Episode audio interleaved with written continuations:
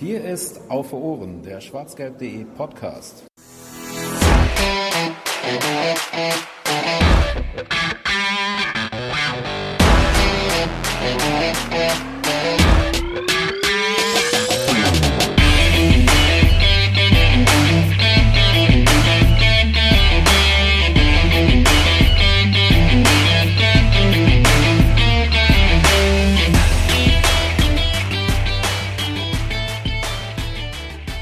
Das ganze Team von schwarzgelb.de und auf Ohren natürlich, was das gleiche ist, ähm, wünscht dir, lieber Sebastian, eine gute Besserung. Ähm, komm schnell wieder auf die Beine. Der BVB und all seine Fans stehen hinter dir. Denn, äh, liebe Zuhörerinnen und Zuhörer, das ist nicht die erste Ausgabe nach der niederschmetternde Diagnose, aber die erste, in der wir ausführlich drüber sprechen wollen. Ähm, herzlich willkommen zur 116. Ausgabe von Auf Ohren, dem schwarzgelb.de Podcast. Und heute sprechen wir ja, über die anstehende Saison und äh, alles, was in den letzten Wochen so passiert ist. Denn der letzte Podcast, der sich nur um die Profis drehte, war ironischerweise die Spielervorstellung von Sebastian Aller. Ich bin wie immer nicht alleine. Ähm, mit dabei sind heute die liebe Larissa. Hallo. Hallo, lang nicht mehr gehört. Das sagst du, nachdem du die letzte Ausgabe gemacht hast? Das war die so, Ironie an der ganzen Sache. Kam nicht durch bei mir. Und aber jemand, den wir wirklich lange nicht mehr gehört haben. Hallo Lino. Hallo Jens, hallo Larissa. Ich freue mich, ähm, euch zu sehen und zu hören. Ich wollte sagen, du siehst uns, die Hörerinnen und Hörer nicht. Ähm, Lino, dann mach doch direkt mal den Anfang. Worüber wollen wir heute reden? Eigentlich haben wir heute einen bunten Blumenstrauß an, an Themen, die wir abfrühstücken wollen. Also du bist natürlich jetzt mit dem Elefanten im Raum gestartet, mit der Diagnose von Sebastian Aller und was das auch sportlich für den BVB bedeutet, wollen wir heute beleuchten. Wir wollen ähm, ja auf den Saisonstart ähm, gucken. Also die, die Folge wird auch Saisonvorschau heißen. Also wir wollen uns angucken, wie der BVB sich im Pokal geschlagen hat gegen 1860, was wir erwarten können am Wochenende gegen Leverkusen, was wir vielleicht noch auf der Transferseite erwarten können, das ist dann äh, die Rückbindung zum ersten Thema und dann auch noch ein bisschen abseits des Platzes gucken. Äh, die Ticketvergabe hat sich ja geändert zur neuen Saison. Ähm, deswegen haben wir ein, einiges vor, würde ich sagen. Jawohl. Und äh, bevor wir damit starten, noch der übliche Werbeblock. Wenn ihr Auf Ohren toll findet, dann erzählt all euren BVB-Fans, Freunden davon und auch nicht BVB-Fans.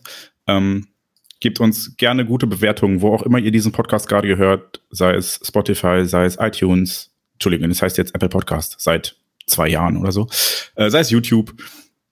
Lasst ein Abo da und wenn ihr Feedback habt, dann wendet euch gerne an podcast.schwarzgelb.de oder at auf Ohren bei Twitter. So, Werbeblock vorbei, let's go. Ähm, Larissa, möchten wir über Sebastian Aller sprechen? Ja, und müssen es ein bisschen, oder? Ich fürchte schon. Ja, möchten wir. Was ist denn da vorgefallen? Du bist doch medizinisches Fachpersonal. Vielleicht kannst du uns da ein bisschen genaueres erklären. Ja, was heißt medizinisches Fachpersonal? Ähm, ja, es wurde ja jetzt festgestellt, dass der äh, Tumor, der bei ihm entfernt wurde, ja leider wirklich bösartig ist. Das stand ja noch im Raum, dass das auch anders sein könnte. Jetzt haben wir die traurige Gewissheit, und es ist dann natürlich auch leider so, dass er sich einer Chemotherapie unterziehen wird müssen, was natürlich ähm, auch nochmal eine große Belastung sein wird. Und weshalb wir auf jeden Fall in den nächsten Monaten, also so wie ich es jetzt einschätzen würde, eigentlich in der ganzen Saison nicht mehr wirklich mit ihm zu rechnen brauchen, weil ja so eine Chemotherapie einfach eine unglaubliche Belastung ist. Und den ganzen Körper. Ja, sie zerstört halt den Körper im Prinzip und dabei halt auch den, den Krebs. Und das dauert natürlich, bis man sich von sowas erholt. Das Gute ist, dass es wohl die Chancen ähm, auf eine Heilung recht gut stehen, so was ich jetzt gehört habe. Ähm, man hat es ja auch sehr, sehr früh entdeckt durch diese ähm, Untersuchungen, was, was natürlich ähm, bei so einer Diagnose immer ein, ein Vorteil ist. An dieser Stelle auch nochmal den Aufruf von alle Männer und auch Frauen, geht regelmäßig zur Vorsorge ähm, man sieht jetzt wieder, je früher man sowas entdeckt, desto größer sind einfach die Chancen. Ähm, tastet euch auch regelmäßig ab, selber, um eben, ihr selber könnt euch am besten einschätzen, ihr selber merkt am schnellsten, wenn es irgendwelche Veränderungen am Körper gibt. und geht gegebenenfalls auch wirklich zum Arzt. Ja. Das, was das Ganze natürlich auch ähm, ja von außen total komplex macht, es ist ja eine ganz andere Art von Verletzung, wenn man das so nennen darf, im Vergleich zu einem Kreuzbandriss oder so, wo man ja irgendwie auch als als Sportfan ähm, ja ähm, ja irgendwie auch Erfahrungen mit hat, ne? wie lange Spielerinnen und Spieler ausfallen. Und jetzt ist natürlich erstmal das, was Larissa betont hat, dass das Körperliche, dass die Chemotherapie den Körper ja irgendwie zerstört. Aber auf der anderen Seite, das hast du ja auch schon anklingen lassen, Larissa, ist es ja auch äh, eine große mentale Belastung. Und deswegen finde ich es jetzt auch ganz schwer, ähm, zu sagen, selbst wenn man wüsste, dann und dann ist eine Chemo abgeschlossen, dann und dann ist der Krebs besiegt, selbst wenn man das jetzt schon sicher sagen könnte, weiß man ja nicht, wie es Sebastian Aller damit geht. Also wir haben ja wahrscheinlich alle diese Videobotschaft gesehen von ihm und da wirkte er ja erstmal sehr positiv, wenn man das jetzt so in den 15 Sekunden sagen kann. Ähm, aber auf der anderen Seite weiß man ja auch nicht, was ähm, der weitere Therapieverlauf mit ihm macht. Und deswegen würde ich auch ehrlich gesagt nicht in dieser Saison mit ihm rechnen und der soll sich wirklich alle Zeit der Welt nehmen und dann ja, müssen wir halt schauen, wann wir ihn hoffentlich wieder auf Platz sehen können. Ja, es ist ja eben auch nicht damit abgetan, wenn der Krebs jetzt geheilt ist, in dem Sinne. So, äh, das wird sehr lange dauern bis, bis er dann wieder auf einem Level ist, wo er auch sportlich uns weiterhelfen wird. Und das muss man einfach auch mit einkalkulieren. Ne? Aber das Positive ist, es gibt ja Beispiele, wo das funktioniert hat. Äh, ich glaube, Marco Russ war es bei Eintracht Frankfurt. Von, von daher sind auch alle bei Borussia Dortmund nach dem ersten Schock, der sehr groß war, guter Dinge, dass Sebastian irgendwann wann auch immer das sein wird, ähm, erfolgreich auf Torejagd gehen wird für den BVB. Und äh, wir drücken natürlich alle Daumen, die wir haben. Und äh, ich möchte mich Lino auch anschließen. Wichtig ist jetzt erstmal die Gesundheit und äh, ob du oder ob äh, Aller für den BVB und wann Aller wieder für den BVB spielt, ist eigentlich zweitrangig. Hauptsache, er wird gesund und kann danach ein beschwerdefreies Leben leben. Ähm, ja, es, es wurde dann auch schon ein bisschen angekündigt in den letzten Tagen. Äh, zuerst lustigerweise von Carsten Kramer, dann aber auch nochmal von Sebastian Kehl, dass der BVB jetzt, nachdem die Diagnose kam, dass es ein bösartiger Tumor war und eine Chemotherapie notwendig sein wird, nach einem Ersatz suchen wird, allerdings nicht äh, unter Zeitdruck, sich nicht zwingen lässt und ähm, ja, guckt, was sich so ergibt vielleicht müssen wir da auch ein bisschen geduldig sein und, und warten, bis die Transferperiode endet und irgendwer noch hinten überfällt bei einem anderen Verein. Ich bin auf jeden Fall sehr gespannt. Haltet ihr für notwendig, dass der BVB da noch jemanden holt? Weil eigentlich haben wir ja mit, mit Adeyemi und Malen und Mukoko und auch Leuten wie einem Reus, der in irgendeiner Form als hängende Spitze spielen kann, einen relativ breit aufgestellten Sturm, findet ihr nicht? Finde ich schon. Auf der anderen Seite zeigte ja auch der Transfer von Aller, dass man oder dass Edin Terzic auch gerne mit einer echten Neuen spielen möchte oder dass der BVB sich das auch weiter auf die Fahnen schreibt, nachdem Haaland jetzt weg ist. Und ich bin auch weiterhin ein Fan von so einer echten Neuen und glaube auch, dass das gegen einige Gegner einfach auch irgendwie immer wieder ein Mittel sein kann, äh, nochmal jemanden reinzubringen, der vorne mit einer Körperlichkeit zum Beispiel den Ball festmachen kann. Und deswegen würde ich mir persönlich schon wünschen, äh, noch einen Stürmer nachzuverpflichten. Ähm, nicht, weil ich denke, dass die anderen irgendwie nicht genug Tore schießen, sondern einfach, weil ich glaube, dass das äh, den Kader dann nochmal so in der Breite verstärken würde, dass wir uns einfach nochmal vielfältiger aufstellen. Und ähm, du hast gesagt, wir sollten uns da keinen Zeitdruck machen, dem würde ich zustimmen. Auf der anderen Seite muss man natürlich auch sehen, dass die Hinrunde durch die äh, von uns allseits so geliebte WM in Katar ähm, ja auch sehr kurz ist. Und deswegen wäre es ja schon schön, einen Stürmer relativ schnell in die Mannschaft zu integrieren. Ähm, deswegen, auch wenn man es nicht gerne sagt, rennt die Zeit jetzt natürlich so ein bisschen. Ähm, ja, was das Ganze natürlich nicht einfacher macht.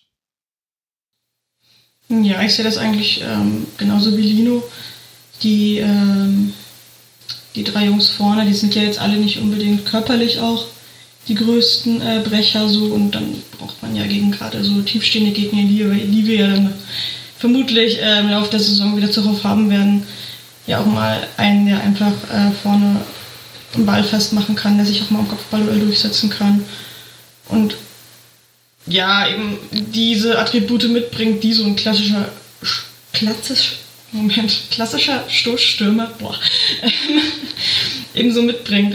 Ich meine, bei der U, also von der U19 bzw. U23 äh, gibt es ja noch Bradley Fink, ähm, der ähm, tatsächlich ganz gut in dieses Profil passt, aber er ist halt auch noch recht jung, er ist jetzt 19. Ähm, das wäre natürlich auch eine große Aufgabe, ihm jetzt dieses, dieses, diese Last aufzubürden in dem Sinne und er soll ja auch eigentlich noch in der U23 Praxis sammeln. Also ja, ich finde es auch ähm, sehr gut, weil finde es auch äh, nicht verkehrt, da nochmal sich umzusehen. Ich denke, Fanny aus dem Jenseits stimmt. Aus, aus dem Jenseits. Aus dem Off stimmt. so weit ist es zum Glück noch nicht. Fanny aus dem Off stimmt uns, glaube ich, zu. Jens, wie denkst du denn dazu? Ich, ich wollte gerade ähm, sagen bzw. fragen, ob es jetzt ein Fehler war, St. Tigges abgegeben zu haben. Ja, kann man so oder so sehen, ne? weil Tigges ist halt immer noch nie, äh, war ja nie der ähm, so eins, oder war ja nie ein wirklicher Holland-Ersatz, der war ja immer nur so ein bisschen die Notlösung in dem Sinne. Äh, Jetzt kann es natürlich sein können, dass er sich durch die Lücke, jetzt, die jetzt entstanden ist, ähm, einfach mit im Laufe der Zeit noch äh, weiterentwickelt hätte. Aber ja, ich denke, wenn man ihn wirklich als Ersatz gesehen hätte, als Stürmer hinter Olea oder so, hätte man ihn auch nicht gehen lassen und dann wäre er auch geblieben. Ähm, deswegen würde ich das jetzt im Nachhinein eher nicht behaupten. Ich denke mal, man hat da für beide Parteien eine recht gute Lösung gefunden. Ich meine, er will ja auch, er hat ja auch einen gewissen Ehrgeiz. Ähm, und möchte ja nicht immer nur die Nummer zwei bleiben. Andererseits hat er natürlich mit äh, den drei Toren in 100 Minuten auch eine Quote, ist Champions League erfahren. Also er hätte uns jetzt helfen können. Nee, ich, ich sehe es tatsächlich wie Larissa. Ich glaube, für ähm, Tigges wäre es im Normalfall, wenn Aller sich nicht hätte abmelden müssen vom Spielbetrieb für den Rest der Saison, ähm, nicht sinnvoll gewesen, beim BVB zu bleiben, weil er einfach in einem Alter ist, wo er Spielpraxis braucht, um den nächsten Entwicklungsschritt zu machen. Man muss ja auch bedenken, die Tore von Tigges sind ja alle, glaube ich, nach Standards gefallen, oder nicht? Ich weiß nicht, ob es alle waren, aber zumindest nach Hereingaben, glaube ich. Ja, also das waren jetzt alles keine spielerischen Situationen. Und ich finde es immer so ein bisschen doof zu sagen, so äh, in dem Moment, wenn jetzt ein Spieler irgendwie ausfällt, ja, wir hätten halt den und den nicht verkaufen sollen, weil es ist halt nichts, was du einkalkulieren kannst. So, ja. So nach dem Krieg sind alle General, sage ich immer. es ist halt jetzt leicht zu behaupten, dass das jetzt ein Fehler war von Kehl oder wem auch immer. Aber damals war es halt die ideale Lösung für alle. Und so sollte man es auch sehen. Ich wäre jetzt persönlich auch total happy damit gewesen, mit Mukoko und Aller in die Saison zu gehen. Ähm, ich hatte auch irgendwie mir vorher Gedanken gemacht und es ist natürlich auch so, dass man sagen könnte, Mukoko, das ist jetzt deine, deine Chance, dich als äh, ja, gesetzter Stürmer zu etablieren. Aber also ich, ich weiß einfach nicht, ob wir das dem Jungen schon zutrauen sollten. Also es wird ja überall gelesen, dass oder geschrieben, dass er mehr Einsatzzeit will und das ist bestimmt auch total berechtigt. Und jetzt im Pokal hat er ja, glaube ich, sogar volle 90 Minuten gemacht. Ähm, aber vielleicht muss man sich von dieser Utopie verabschieden, dass er jetzt Aller irgendwie eins zu eins ersetzen kann. Und deswegen würde ich mir halt eben schon wünschen, dass es da jemanden gibt, ähm, ja, wo vielleicht Mukoko entweder gleichwertig ist oder ein bisschen dahinter, dass eben nicht dieser volle Druck auf ihm lastet, wenn man sagt, man spielt mit einer richtigen Neuen. Und ähm, das wäre, glaube ich, jetzt für alle die beste Lösung. Und, und, genau da sehe ich so ein bisschen das Risiko an einer Neuverpflichtung, weil, ähm, oder was heißt Risiko? Ich glaube, das muss man einfach im Hinterkopf behalten. Man verhandelt gerade mit äh, Mokoko als einem sehr, sehr großen Talent von Borussia Dortmund und sicherlich auch einem sehr wertvollen Talent, um mal die unsägliche kommerzielle Seite mit reinzubringen. Ähm, über einen neuen Vertrag. Und wenn man ihm jetzt dann einen Stürmer vor die Nase setzt, der ihm sämtliche Spielzeit, Spielzeit wegnimmt, wird es vielleicht ein bisschen problematisch. Und ich glaube, das muss man ähm, bei einer Lösung dieses Problems in jede Richtung bedenken, dass man ähm, eigentlich wirklich nur Alers Ausfallzeit überbrücken möchte und sollte. Weil man sonst Mukoko die Perspektive verbaut, die man ihm gerade aufzeigen möchte und muss, damit er länger bleibt. Und äh, deshalb bin ich so ein bisschen zwiegespalten, weil man ja natürlich dann jemanden braucht, der ähm, wie du gerade sagst, Lino, eigentlich nicht so viel besser ist als Mokoko, dass Mokoko nie spielt. Aber trotzdem muss er direkt funktionieren, muss Tore schießen und muss das in drei Wettbewerben schaffen. Und das sind alles Herausforderungen, die so ein Transfer nicht so einfach macht. Ab, also ganz abgesehen davon, dass man eigentlich kein Geld mehr zur Verfügung hat. Ja, der Attribute, die du gerade aufgezählt hast, die passen ja immer zu diesem einen Namen, der ganz kurioserweise auf Twitter immer wieder ins Spiel gebracht wird. Anthony Modest? Nee. Nicht ganz so gut. Ja, dann, dann hau doch raus, wen du, wen du ansprechen möchtest. Ja, wir wurden tatsächlich auch ange, äh, ähm, angeschrieben oder äh, markiert auf Twitter, äh, was wir denn zu Cristiano Ronaldo sagen würden als BVB-Neuzugang. Was würdet ihr denn dazu sagen? Ja, also äh, Fußball spielen kann er, oder was meinst du, Jens? Wow, ganz böser Curveball, ey. ja, Cristiano Ronaldo kann Tore schießen. Punkt. Um deine Frage zu beantworten. Ähm, äh, ich, es hätte einen gewissen Charme dahingehend, dass das natürlich Aufsehen erregen würde, dass das so eine Starnummer wäre, wo man vielleicht auch noch mal äh, Euphorie oder zumindest ein bisschen Buzz erzeugen würde und man würde sicherlich auch das eine oder andere Trikot verkaufen, das man sonst nicht verkaufen würde.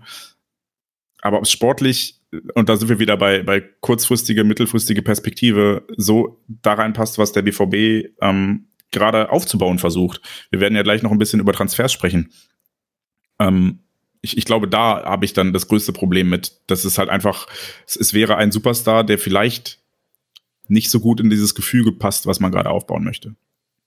Also du willst eigentlich sagen, Ronaldo ist einfach nicht gut genug. Äh, sportlich, äh, darum geht es nicht. Aber du, ich, ich glaube, ja, ich glaube ja. wir haben bei, bei Haaland, ähm, der hat natürlich durch seine Qualität und seine pure Torausbeute sehr viele Dinge überstrahlt, die vielleicht nicht optimal waren bei ihm. Und er war natürlich nicht so der Mannschaftsspieler. Er war Fixpunkt und unser Offensivspiel war schon sehr auf ihn ausgerichtet. Und ich glaube, das wäre mit Aller nicht ganz so krass gewesen. Ähm, ich glaube, das wäre aber mit jemandem wie Cristiano Ronaldo wieder ein bisschen so, weil du kannst nicht jemandem 10 Millionen, 12 Millionen Jahresgehalt zahlen und dann nicht dein Spiel fast komplett auf den aus ausrichten. Das funktioniert nicht. Und deshalb, ich, ich sehe den Reiz. Und wenn der Name nicht Ronaldo, sondern Ibrahimovic wäre, würde ich sagen, ja, machen. Aber äh, ich glaube trotzdem, dass das langfristig nicht die richtige Entscheidung wäre. Ich glaube, das Ding ist auch, es wird ja auch schon vom Verein kommuniziert, dass ganz klar ist, wenn jemand ähm, verpflichtet wird, dann ist es nur jemand für eine gewisse Dauer. Und bei so einem gealterten Star wie äh, Suarez zum Beispiel, der ja auch ähm, diskutiert wurde, hätte ich mir gut vorstellen können, dass man sagt, hier, äh, sicher spielst du diese Saison für uns, wir machen irgendwie so einen Einjahresvertrag und dann, wenn Alea wieder spielen kann, dann haust du wieder ab, jetzt plump gesagt.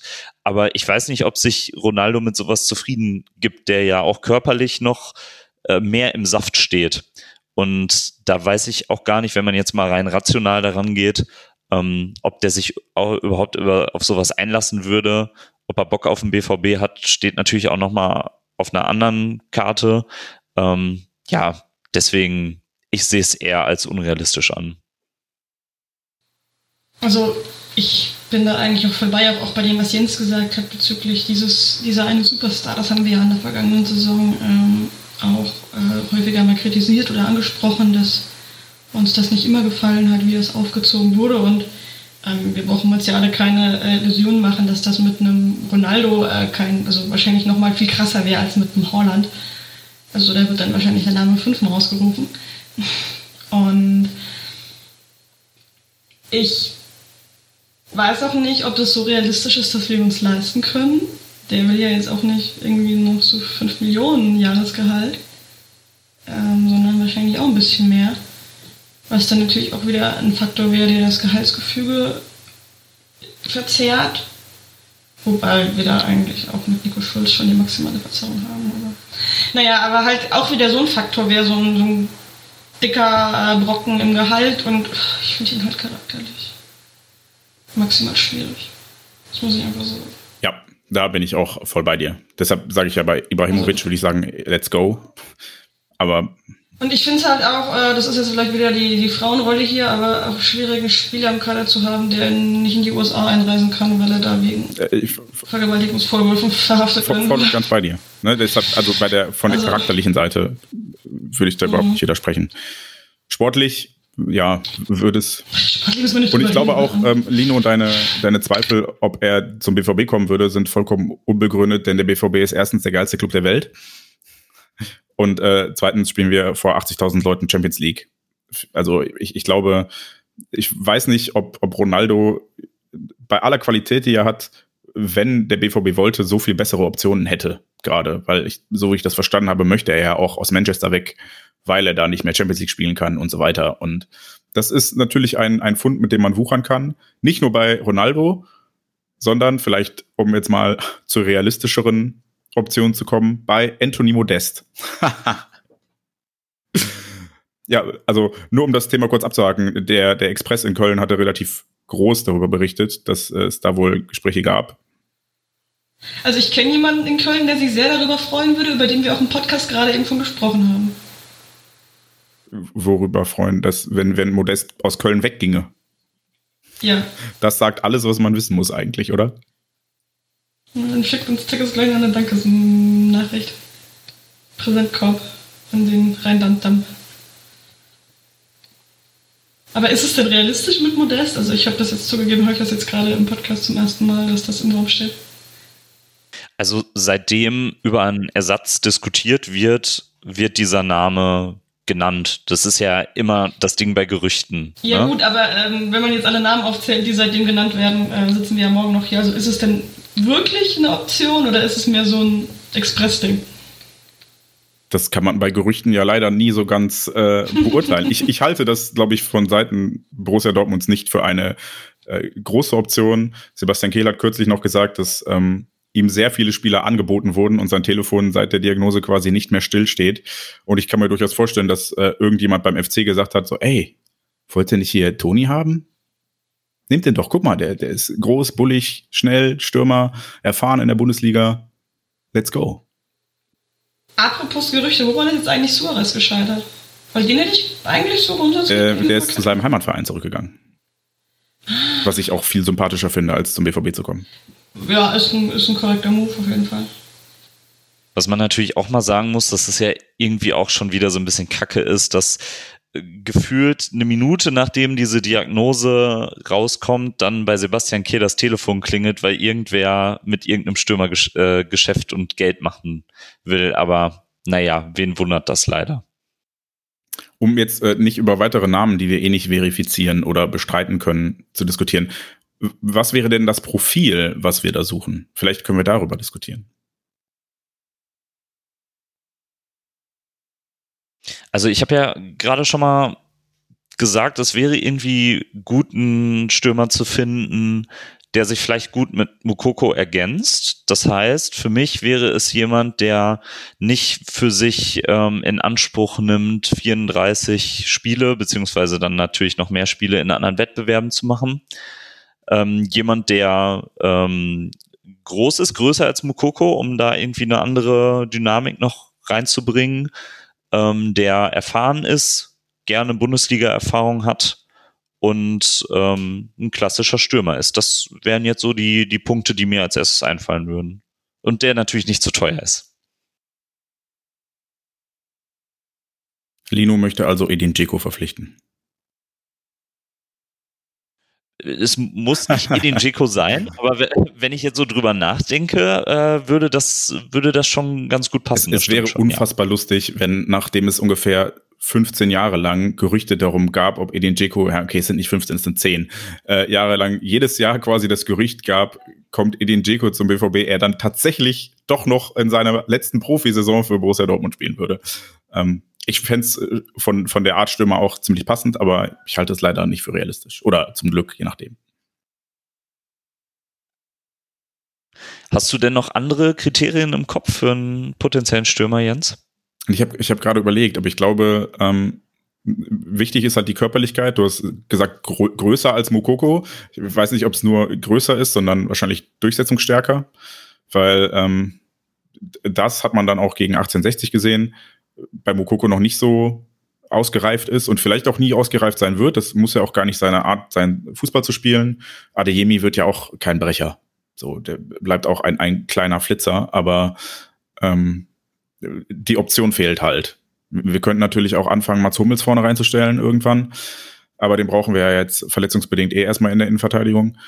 Und von daher ja irgendwer, der, der Bälle festmachen kann, Kopfbälle annehmen oder verwerten kann, dass man sich die Option eines hohen Balls in den Strafraum nicht, nicht komplett nimmt, weil die haben wir aktuell höchstens durch vielleicht einen aufrückenden Bellingham oder sowas. Ja, und äh, tatsächlich wichtig, habe ich ja eben schon angesprochen, dass er die Perspektive für Mokoko, Adeyemi oder Malen oder so nicht komplett blockiert. Also das muss entweder zusammen funktionieren oder so abgewechselt werden, dass da alle genug Spielzeit bekommen, ohne dass sich dafür jemand verletzen muss. Wobei, seien wir ehrlich, das wird auch wieder passieren. Hättet ihr denn große Bauchschmerzen dabei, wenn es jetzt am Ende heißt, es hat nicht gereicht für einen neuen Stürmer, wir waren irgendwie in Gesprächen, aber es ist nichts dabei rumgekommen? Ähm, hackt ihr dann die Saison innerlich schon ab oder kriegen wir das dann doch noch hin? Ich glaube, dann macht Fall in der Sonderfolge.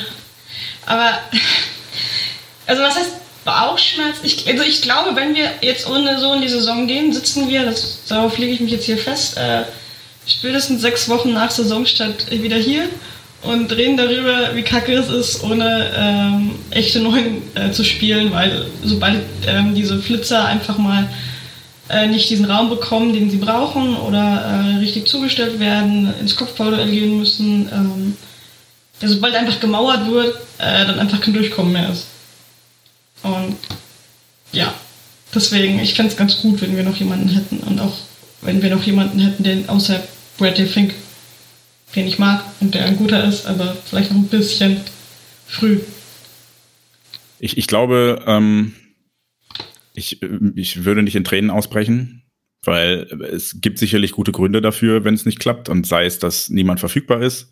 Aber das wird wahrscheinlich nicht der Grund sein. Es wird auch zum Ende der Transferperiode noch Spieler geben, von denen man nicht gedacht hätte, dass sie verfügbar werden, weil sich irgendwas bewegt.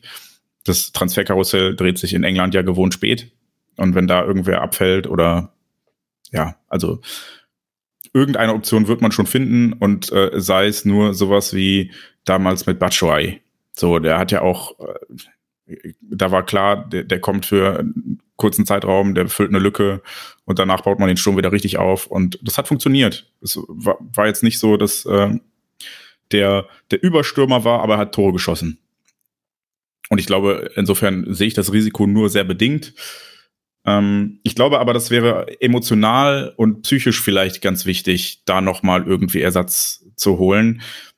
Denn um den Bogen schon mal in Richtung äh, Transfers und vielleicht auch Saisonvorbereitung zu spannen, was beim BVB in dieser Sommerpause echt gut funktioniert hat, waren die Zugänge. Also ich habe das eben extra nochmal nachgeschlagen. Äh, Aller wurde am 6. Juli verkündet und war eigentlich schon eine Woche vorher fix. Ähm, das heißt, man hatte wirklich zum Trainingsstart alle großen Neuzugänge, die nicht darauf angewiesen sind, dass erst noch jemand anderes geht, verpflichtet, eingetütet und fast auch alle zu Trainingsbeginn da. Bei den Nationalspielern vielleicht auch ein Ticken zu früh, wie man bei Süle jetzt sieht, aber ähm, da war durchaus Euphorie zu spüren im Umfeld. Da hat man gedacht, okay, cool, hier kann jetzt irgendwie mal eine Mannschaft entstehen. Wir schaffen es, wir haben eine ausreichende Vorbereitung, wir können hier was aufbauen. Und das wird hoffentlich ein sehr homogenes Gebilde in Summe, weil man ja dann auch in Anführungsstrichen faule Äpfel und das sehr bewusst in Anführungsstrichen, weil ich zum Beispiel jemandem wie Nico Schulz charakterlich nichts, gar nichts vorwerfen möchte. Aber äh, man möchte ihn halt aussortieren und man tut das auch relativ rigoros. Von daher ähm, zieht man das auch durch und der Rest soll halt eine Mannschaft werden, wo nicht Einzelne herausragen, sondern wo es um die Gruppe geht. Und das war schon, da war schon Aufbruchsstimmung zu spüren rund um Dortmund. Auch mit Terzic, der ja einfach, naja, der hat ja einen Stein im Brett bei uns allen.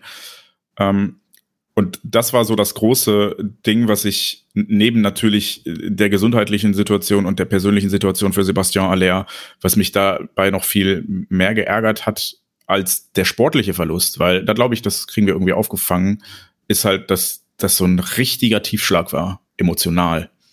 Also da war ja richtig die Luft raus plötzlich. Und das hat man dann auch, also die, die Testspielergebnisse waren dann auch nicht überragend. Ähm, ich glaube, im Trainingslager haben wir gegen zwei spanische Mannschaften verloren. Die Spiele sahen auch nicht gut aus. So. Ähm, und deshalb glaube ich, wäre es auch emotional wichtig, dass man jetzt nochmal sagt, okay, wir haben hier jemanden, der diese Lücke füllt. Und wir, wir sind handlungsfähig und äh, auch leistungsfähig und wettbewerbsfähig für die kommende Saison.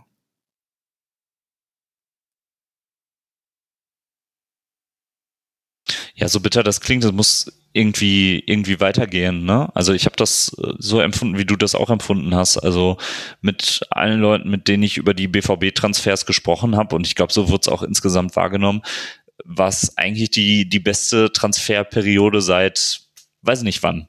Also da steckte irgendwie ein komplettes Konzept hinter. Wir haben für, für jeden Mannschaftsteil jemanden dazu bekommen, wo man sagt, das ist wirklich eine Verstärkung. Ähm, das, was ein bisschen schwierig war, war die Abgangseite. Da werden wir ja gleich auch noch drüber sprechen. Hm, aber ich habe es auch so empfunden wie du. Also es war ein großer Dämpfer, was natürlich auch äh, der Fakt Krebs äh, mit sich bringt, ist natürlich ganz, ganz klar. Ähm, und jetzt geht's irgendwie, irgendwie darum, diese Euphorie, die sich ja Edin Terzic ja auch auf die Fahnen geschrieben hat. Ne? In diesem Video hat er ja gesagt, als er vorgestellt wurde, wir wollen laut sein wie nie etc. Und ähm, sowas jetzt wieder nach vorne zu bringen, ist natürlich schwierig nach äh, so einer Nachricht. Ja, ich habe eigentlich nichts mehr. Nee, du hattest ja auch angefangen mit der Frage. Ja, okay. Ähm, äh, dann sprechen wir doch über, über Abgänge. Werden wir ähm, Nico Schulz und Manuel Akanji noch los? Das ist halt irgendwie, also bei Nico Schulz wäre es ja schon sehr gut, wenn man ihn los wird, einfach um ihn von der Gehaltsliste zu haben. Ich stelle es mir relativ schwierig vor, allerdings, weil er hat, also er hatte ja auch nicht die Möglichkeit dazu. Er hat sich jetzt in den letzten Jahren eigentlich kaum gezeigt. Ähm, wenig ähm, Argumente dafür geliefert, warum man ihn holen sollte. Und er wäre ja auch ein bisschen doof, wenn er jetzt äh, irgendwie nach Meppen Süd geht, wo er halt ein Drittel oder so von seinem aktuellen Gehalt bekommt. Deswegen sehe ich da eigentlich nur die Option, wenn wir halt einen Teil davon weiterhin zahlen. Und sportlich wäre es ja für ihn sinnvoll, wenn er geht, aber also es wird nicht leicht. Ja, und man erfährt ja auch oder hört gar nichts von irgendwelchen Interessenten. Ja. Bei Akanji ist das ja ganz anders. Also ähm, der hat ja auch in den letzten Saisons ordentlich für uns gespielt und ich kann mir auch vorstellen, dass er sich so ein bisschen verarscht vorkommt, weil er ja eigentlich, wenn man ehrlich ist, der konstanteste Innenverteidiger war in den letzten Saisons, wenn man mal einen Strich unter alle Spielzeiten macht. Und ähm, ja, jetzt ist er irgendwie auf dem Abstellgleis und anscheinend will er ja nicht unbedingt die Optionen wahrnehmen, die jetzt im Raum standen. Und bei Nico Schulz ist es halt irgendwie einfach so, du hast es gesagt, Larissa, der konnte sich nicht wirklich anbieten. Also ehrlich gesagt warte ich schon so jeden Tag da drauf, dass man mal was hört äh, von einem Interessenten. Aber mittlerweile habe ich mich auch so ein bisschen damit abgefunden, dass es so ein bisschen wird wie mit Roman Bürki, dass man es dann irgendwie einfach aussitzt. Ich muss bei Akanji sagen, ich verstehe Akanji halt auch irgendwie gar nicht so, was jetzt eigentlich sein genauer Plan ist. Also es gab ja wohl Optionen, die er nicht wahrgenommen hat, warum auch immer, ob er sich dabei verzockt hat, ob er irgendwie gehofft hat, er kriegt noch ein bisschen mehr raus, ob er irgendwie scheiße beraten war, das kann ja auch gut sein. Ähm ich verstehe so ein bisschen den BVB auch, dass man jetzt sagt, okay, er will unbedingt weg. Ähm, dann äh, versuchen wir jetzt zu vermeiden, dass er sich nur schnell verletzt. Und wir dann halt, dann er hat ja nur noch ein Jahr Vertrag jetzt aktuell. aktuell. Das ist jetzt die letzte Möglichkeit, ihn zu verkaufen, oder? Ich glaube, es ist auch gar nicht so sehr, dass er unbedingt weg wollte, sondern dass er halt die Vertragsverlängerung nicht angenommen hat und der BVB dann hm. in diese zwangsläufige Situation gekommen ist, zu sagen, okay, wenn wir nicht langfristig mit dir planen können, aber wir wollen hier was aufbauen, dann gibt's ja. für dich jetzt nur den Weg zu gehen. So und. Das ja, eigentlich auch ein bisschen schade, weil er ja auch eigentlich ein Spieler ist, der ähm, da auch gut reinpassen würde und da als Führungsspieler ähm, ich als, mit ihm als Führungsspieler auch ein bisschen Potenzial sehe. Allerdings, gut, das hat man Schlotterbeck und Süle, das ist natürlich auch ein Wort, aber ich hätte jetzt auch, könnte mir auch Schlechteres vorstellen als mit äh, den beiden und Akanji, einem vierten Akanji, ähm, als Innenverteidigung in die Saison zu gehen. Aber klar, wenn er nicht verlängert, dann hast du halt irgendwie auch wenig Möglichkeiten. Und da stimme ich dir bei deiner Frage, was sein Plan ist, tatsächlich zu. Also was hat er denn gedacht, wer da kommt und wie viel Geld er bekommt, wenn er nicht bei Borussia Dortmund verlängert? Also äh, es, es gab äh, Gerüchte um Manchester United, die äh, dann aber neuen Trainer geholt haben und dann hat sich das zerschlagen. Ja, und was, also dann spielt er halt nicht mal Champions League so. Also warum sollte man Kurzfristig das Kurzfristig nicht, wahrscheinlich. Langfristig vielleicht auch nicht, mal gucken, aber man darf wahrscheinlich nicht äh, vergessen, dass Manchester United schon einer der größten Vereine der Welt ist und das ja, ja. durchaus auch ein Wechsel wäre, den ich nachvollziehen könnte. Ähm, haltet ihr denn für richtig, wie der BVB das jetzt gerade in den beiden Fällen macht? Also sehr konsequent zu sagen, hey, ihr werdet hier nicht spielen nächste Saison. Also seid ihr jetzt in den Testspielen, im Pokal, wie auch immer, ihr seid nicht mal im Kader. Also bei Nico Schulz kann ich schon verstehen. Also ich erinnere mich noch an unsere, ähm, ja, was waren das denn? Die Saisonzeugnisse, die Zwischenzeugnisse, leider war er überall schlecht. Ähm, und das hat sich ja dann auch die, die restliche Saison ähm, so durchgezogen. Und da kann man es ja auch sportlich total verstehen, dass er keine Rolle spielt. Bei Akanji finde ich schon so ein bisschen schade. Also Larissa hat es auch gerade gesagt, eigentlich passt sehr gut in die Mannschaft. Und ähm, da finde ich schon so ein bisschen schade, dass er jetzt gar nicht spielt. Auf der anderen Seite reichen eigentlich drei Innenverteidiger aus, wenn sie fit sind. Und dann kommt jetzt das zum Tragen, Jens, was du vorhin gesagt hast. Jetzt, wo Süle verletzt ist, also er fällt ja anscheinend nicht lange aus, aber jetzt könnte sich natürlich noch mal eine Option ergeben. Also stellen wir uns mal vor, äh, Hummels oder Schlotterbeck äh, was wir natürlich nicht hoffen, verletzen sich im Abschlusstraining und auf einmal haben wir nur noch einen etablierten Gut, wir Innenverteidiger. Immer noch Emre Can, der das spielen kann. Wir hätten immer noch Emre Can, ähm, wo ja auch schon mal drüber diskutiert wurde, ob man den noch so unbedingt im Kader braucht, aber ist ja auch kein, kein gelernter Innenverteidiger und dann würde ich schon lieber Akanji aufstellen. Ähm, aber wie du es auch gesagt hast, er hat ja jetzt auch gar nicht gespielt in den Testspielen. Deswegen wäre dann vielleicht sogar die realistischere Variante, dass Chan spielt, der jetzt im Pokal zumindest ein paar Minuten ähm, ja, nach seiner Einwechslung noch gesehen hat.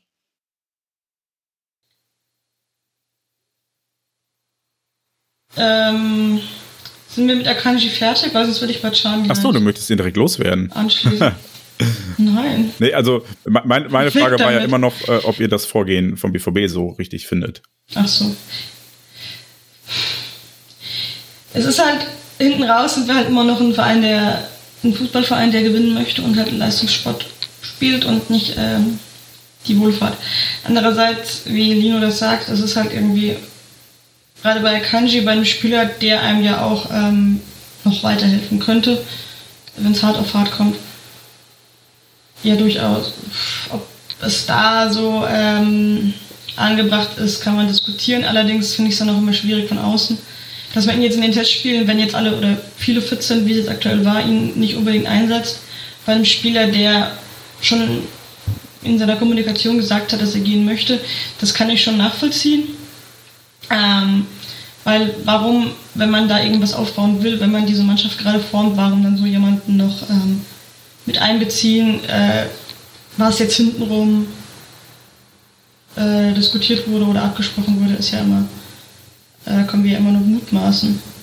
Und bei Nico Schulz, ja, ja, sehe ich es halt einfach auch nachvollziehbar, dass, es, dass er jetzt nicht keine Rolle spielt, weil er wird in der kommenden Saison keine Rolle spielen, da müssen wir uns ja auch keine Illusionen machen, wird er sicher auch nicht. Und dann ist es halt sinnvoller, da jemanden hinzustellen, der äh, Teil der Mannschaft werden soll und nicht Nico Schulz.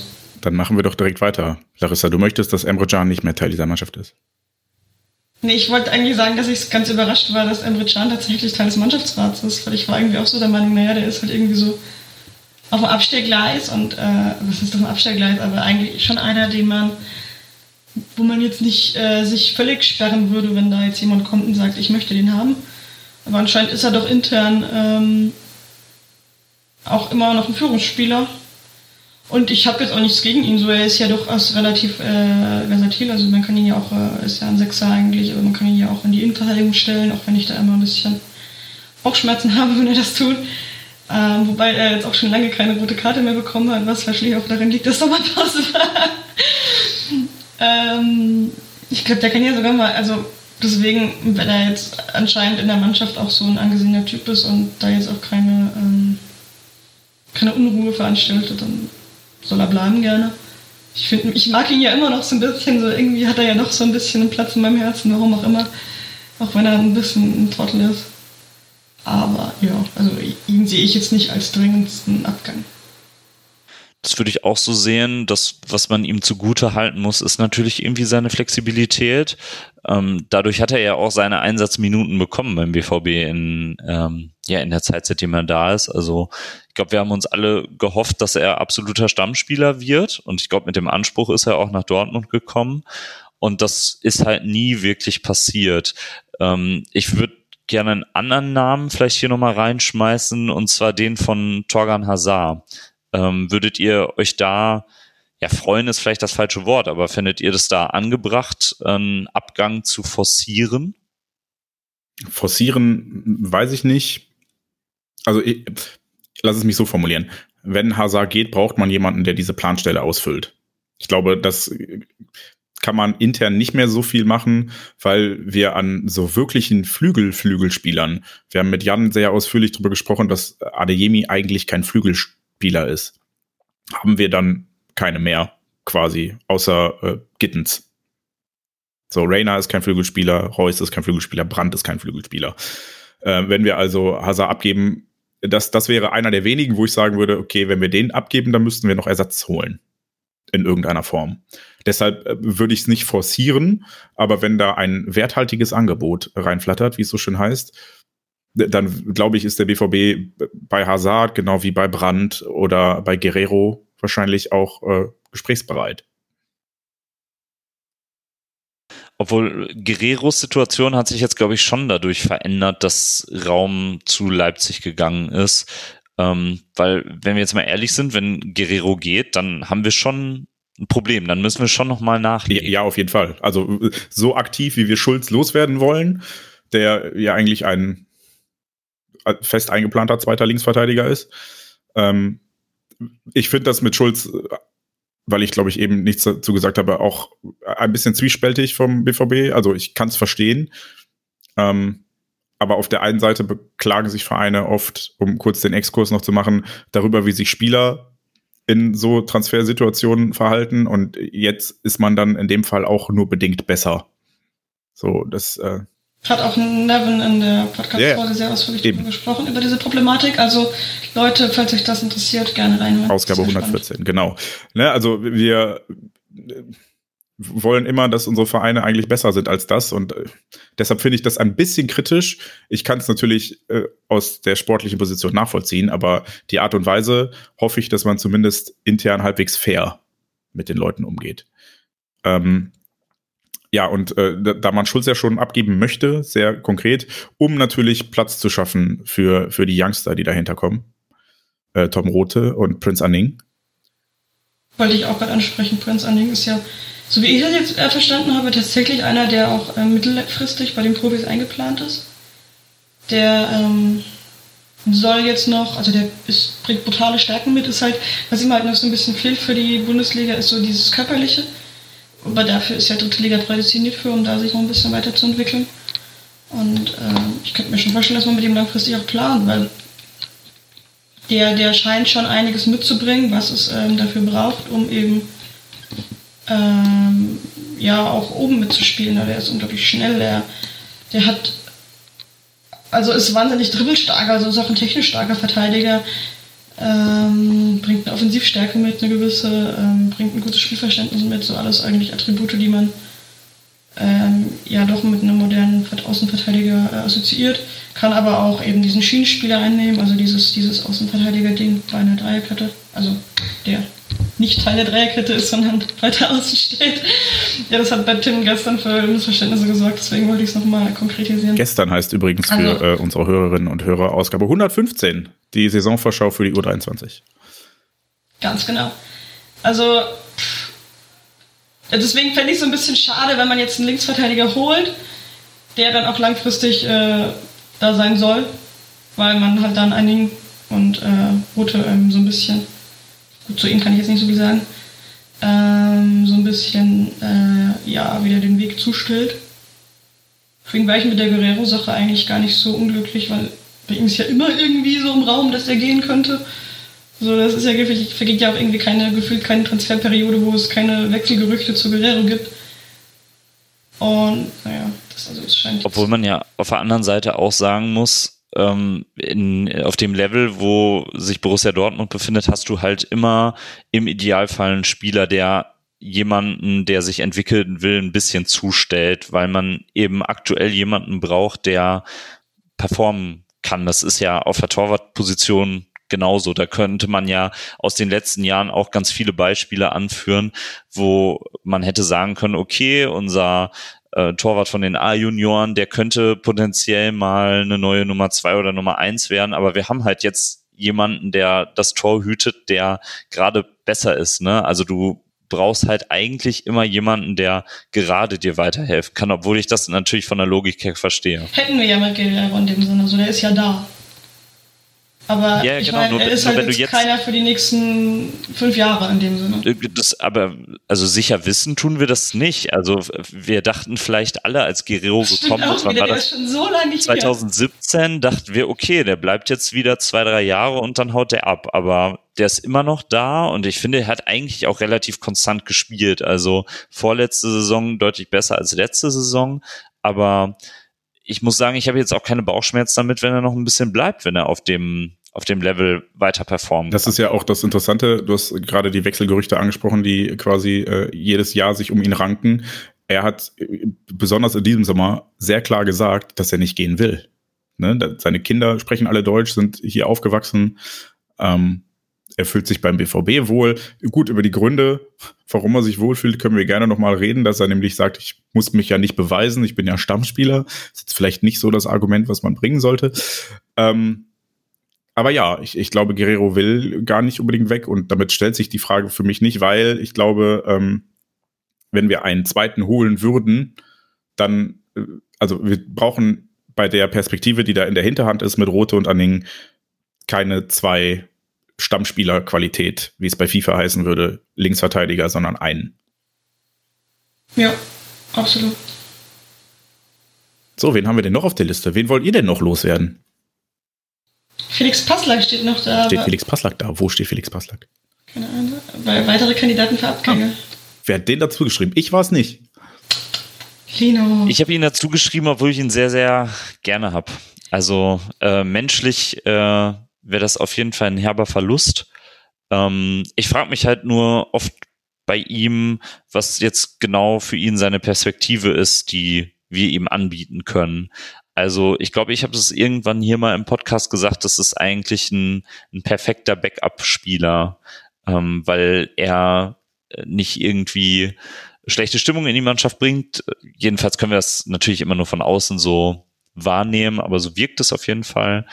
Ähm, der bringt seine, seine Leistung, die man von ihm erwartet. Und deswegen würde ich hoffen, dass er bleibt. Ich könnte es aber auch verstehen, wenn er sich in nächster Zeit, sage ich jetzt einfach mal, einen anderen Verein sucht, wo er mehr ähm, Spielanteile hat, weil Felix Passlack ja immer noch sehr, sehr jung ist. Also der ist ja jetzt nicht im, im auslaufenden Fußballeralter, und deswegen könnte ich es nachvollziehen, wenn er sagt, ich gehe jetzt zum Beispiel zu einem ambitionierten Zweitligaklub. Oder seht ihr das anders? Ich sehe bei Felix Passlack ähm, so ein bisschen, äh, bin ich nicht sicher, ob er überhaupt so diesen Ehrgeiz noch hat oder überhaupt Bock drauf hat. Jetzt zu sagen, so ich gehe jetzt nochmal zu einem anderen Verein, beweise mich. Also was man da so hintenrum so ein bisschen gemunkelte hörte, war auch schon so dieser Tonus, naja, eigentlich zieht er gar nicht mehr so richtig an.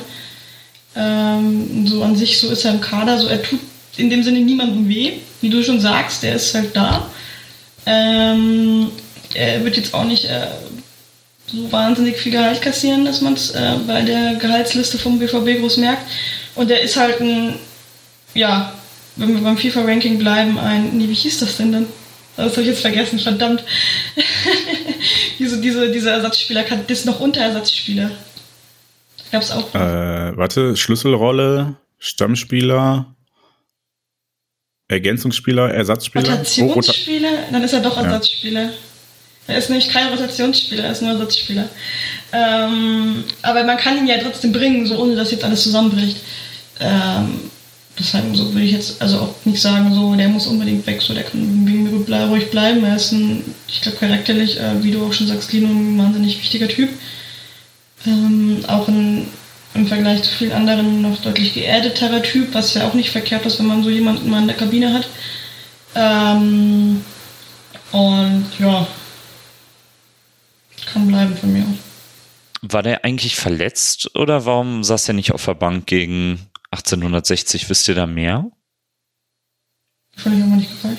Ich, ich glaube, ähm, um bei Felix Passlack noch kurz einen Haken dran zu machen gleich, ähm, der ist einfach so ein bisschen Opfer dessen, dass wir für die Position echt viele Leute haben. Ich weiß gar nicht, ob ich das in der letzten Aufnahme gesagt habe oder irgendwann in einem persönlichen Gespräch, aber Rechtsverteidigerposition haben wir sehr viel Masse, äh, nicht unbedingt so viel Klasse, aber halt locker vier, fünf Spieler, die das spielen können und auch äh, auf einem annehmbaren Niveau. Jetzt vielleicht niemand davon herausragend. Ähm, an der Stelle erstmal schön, dass Matteo Morey ähm, kürzlich sein erstes Testspiel wieder gemacht hat. Ähm, aber äh, ja, da sind halt viele Leute. Und ich glaube, das ist so dann das Problem, dass wenn du jemanden wie Wolf hast, der das spielen kann, aber der vielleicht auch offensiv noch ein bisschen durchschlagskräftiger und besser ist, dass du den auf die Bank setzt und nicht Passlack, der eigentlich nur Rechtsverteidiger spielt. Und ähm, dahingehend äh, sehe ich das so ein bisschen wie Larissa. Ich finde nur interessant, dass er augenscheinlich jetzt nicht mehr so die, die Motivation an den Tag legt, denn bei, ich glaube, es war der erste Terzic-Zeitraum, da ist Passlack ja mal in die Mannschaft gerutscht, ähm, weil alle gesagt haben, äh, hinter vorgehaltener Hand, nicht weil er so viel besser ist, sondern weil er sich im Gegensatz zu allen anderen anstrengt und äh, man das so ein bisschen honorieren will und zeigen will, okay, wenn ihr euch anstrengt, dann schafft ihr es in die Mannschaft. Das sind halt alles auch nur jetzt so Gerüchte, ne, was man so. Äh, ich, ich kann mir das ja bei, bei der Perspektive äh, im Kader durchaus, ich halte das ja nicht mal für unrealistisch, so, sondern einfach ähm, ist halt interessant, dass das vor zwei Jahren noch genau andersrum war, aber seitdem ähm, hat sich ja auch Thomas Meunier stabilisiert, seine Leistung. Marius Wolf ist äh, wie Phoenix aus der Asche aus seinen beiden Laien wiedergekommen und jetzt Rotationsspieler, wie man so schön sagen würde. Ähm, von daher, ja, sehe ich Passlack durchaus als jemanden, der so ein bisschen hinten drüber fällt, aber auch als jemand, der wahrscheinlich gar nicht unbedingt gehen möchte. Weil er spielt bei seinem Traumverein, spielt vielleicht nicht so viel, aber er ist halt dabei, er schwimmt mit. Gab es nicht mal Gerücht, war, ist es nicht mal, der wäre eigentlich ein Schalke? Oh, das ist eine gute Frage. Ich glaube nämlich nicht, dass der BVB-Fan ist. Naja, inzwischen hoffentlich schon, nachdem er seit der U17 ja. alles gewonnen hat hier. Ich meine, so Kindheitsding. Bett, also, in Bettwäsche geschlafen, schlafen wir, wir müssen mal jetzt mal überlegen, was für Felix Passlack ist. Oder, er hat keine Motivation mehr. Und er ist Schalker, also was kommt denn jetzt noch? Also vielleicht müssen wir ein bisschen den Ball flach halten. Vielleicht können wir ihn ja mal einladen, dann kann er das alles richtig stellen. Investigativ mit Malte Dürr zusammen, der damals noch äh, oh, ja. persönlichen Kontakt hatte, als die beiden, also nicht als die beiden, sondern als Felix Passlack in der U-Mannschaft gespielt hat. So, dann steht hier noch ähm, Hazard-Chan Paslak. Ich hätte noch einen Namen und äh, ergibt sich so ein bisschen aus dem Pokalspiel in München, dass Julian Brandt nicht eingesetzt wurde.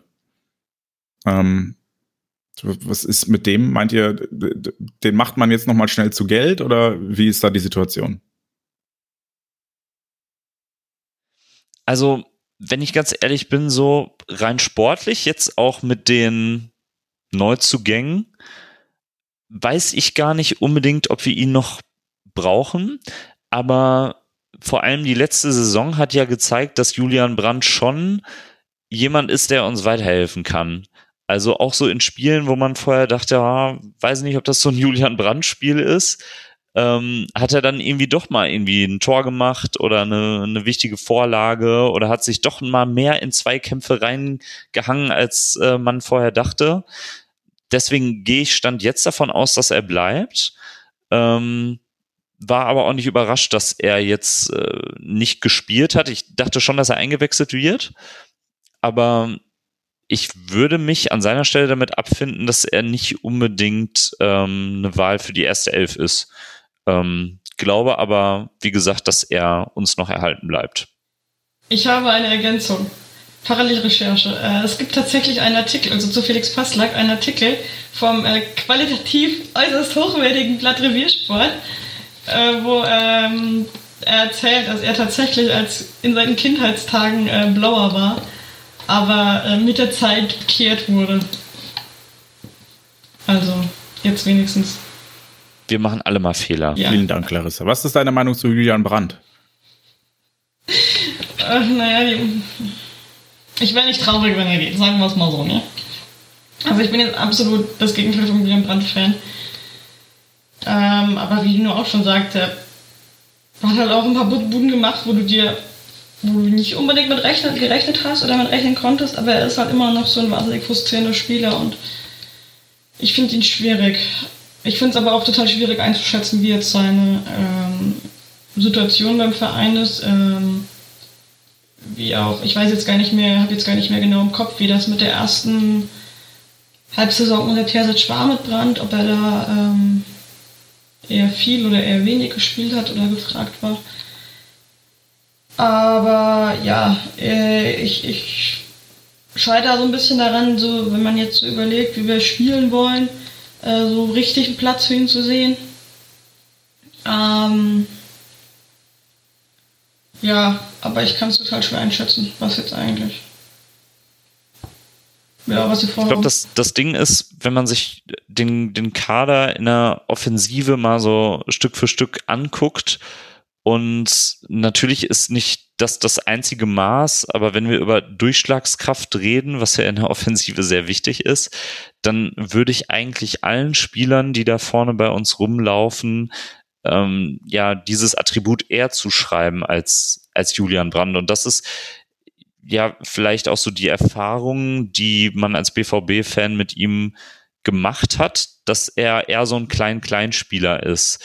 Das, was mich dann schon überrascht hat, ist, dass es jemand ist, der auch mal irgendwie von der 16er Linie einen guten Schuss drauf hat. Da hat er ja auch ein paar Tore gemacht und auch wichtige Tore gemacht. Ähm, aber auf der anderen Seite, wie Larissa schon sagt, auch wenn es mir irgendwie leid tut, irgendwie finde ich ihn auch sympathisch, wenn man ihn mal so sprechen hört, ähm, wäre ich jetzt auch nicht so traurig, wenn er wieder geht. Ähm, ja, auch wenn es mir irgendwie leid tut. Jens, was ist denn dein Gefühl mit, mit Julian Brandt? Ähm, ich habe, Larissa sagte eben frustrierend. Ähm, ich, ich kann das voll verstehen, weil er halt so inkonstant ist. Ich glaube, da kommt das her. Der, der kann ein Spiel alleine entscheiden in beide Richtungen. Er kann äh, vorne die beiden Tore schießen, die das Spiel gewinnen, aber er kann halt auch hinten zwei verschulden, weil er einen Zweikampf 30 Meter vor dem eigenen Tor verliert, wenn er einen eingeht.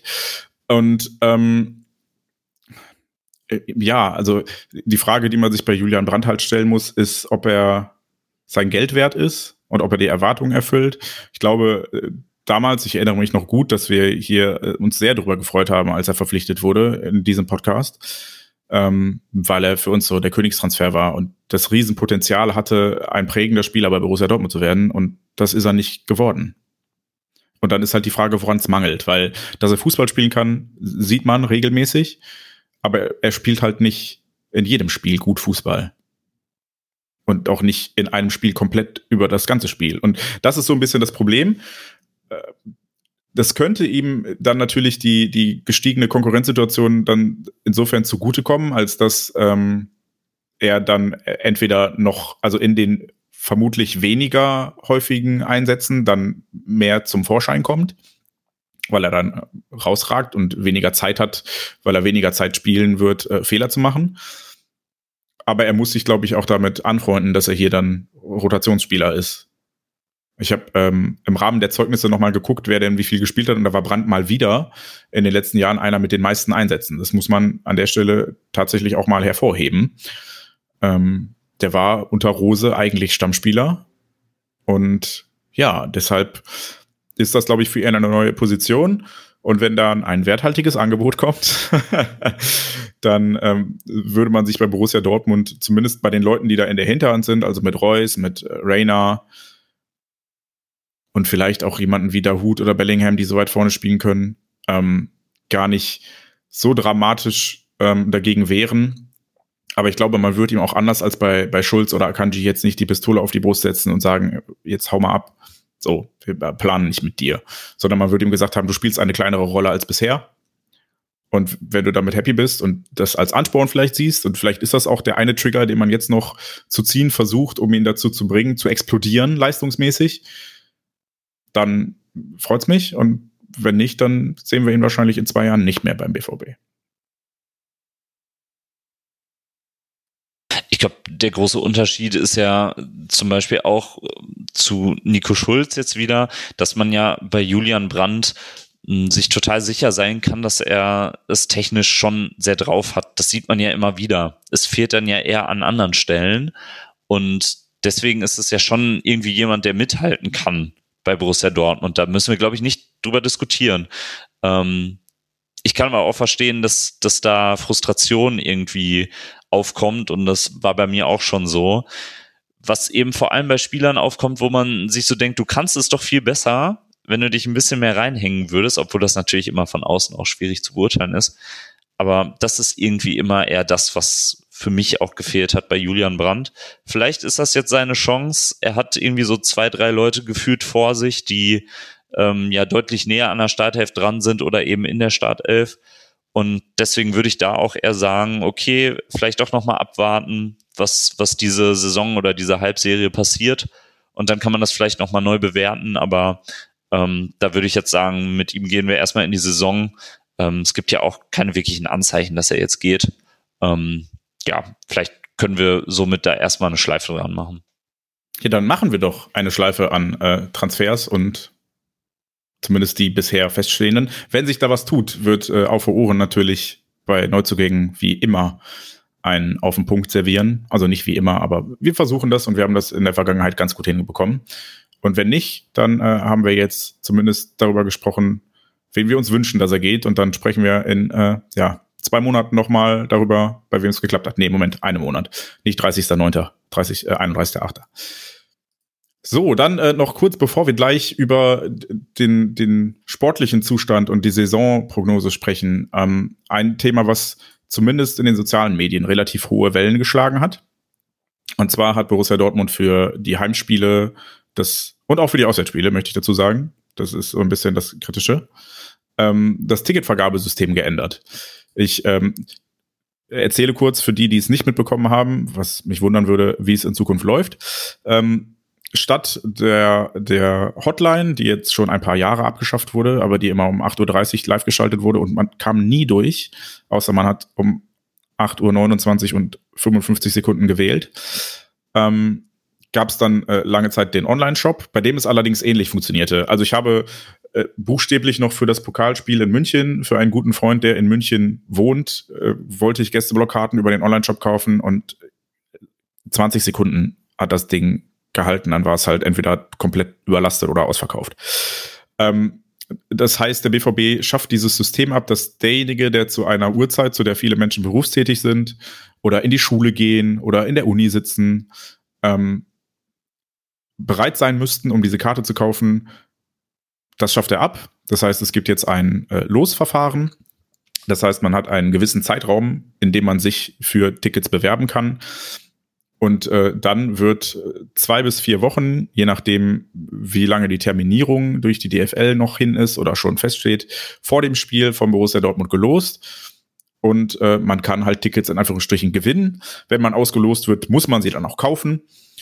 Ähm, und der für mich größte Haken an der Geschichte, ehrlicherweise, ist, dass man nicht mehr konkret aussuchen kann, welchen Platz man haben will, sondern man gibt Kategorien an. Also ähm, ich gebe an, ich möchte Kategorie 2 Stehplatz oder sowas und als Alternative noch Kategorie 3 und 4 die nächstteureren Sitzplätze. Das ist so der Status quo. Ach so, nicht zu vergessen, natürlich werden auch weiterhin Vereinsmitglieder bevorzugt behandelt. Äh, heißt, es äh, wird zuerst unter allen Wünschen von Vereinsmitgliedern gelost und wenn dann noch Karten über sind oder, so wie ich es vermute zumindest, ähm, Karten nicht den Wünschen zugeteilt werden können, dann äh, wird unter Nicht-Vereinsmitgliedern gelost. So, das äh, ist, sind die Fakten. Und äh, wie findet ihr das? Ich, ich meine, ich möchte noch kurz als Disclaimer vorweg sagen, ich persönlich bin in der sehr komfortablen Situation, dass ich eine Dauerkarte habe seit mehr als 15 Jahren. Also ich habe das Problem nicht. Ich habe für jedes Spiel ein Ticket.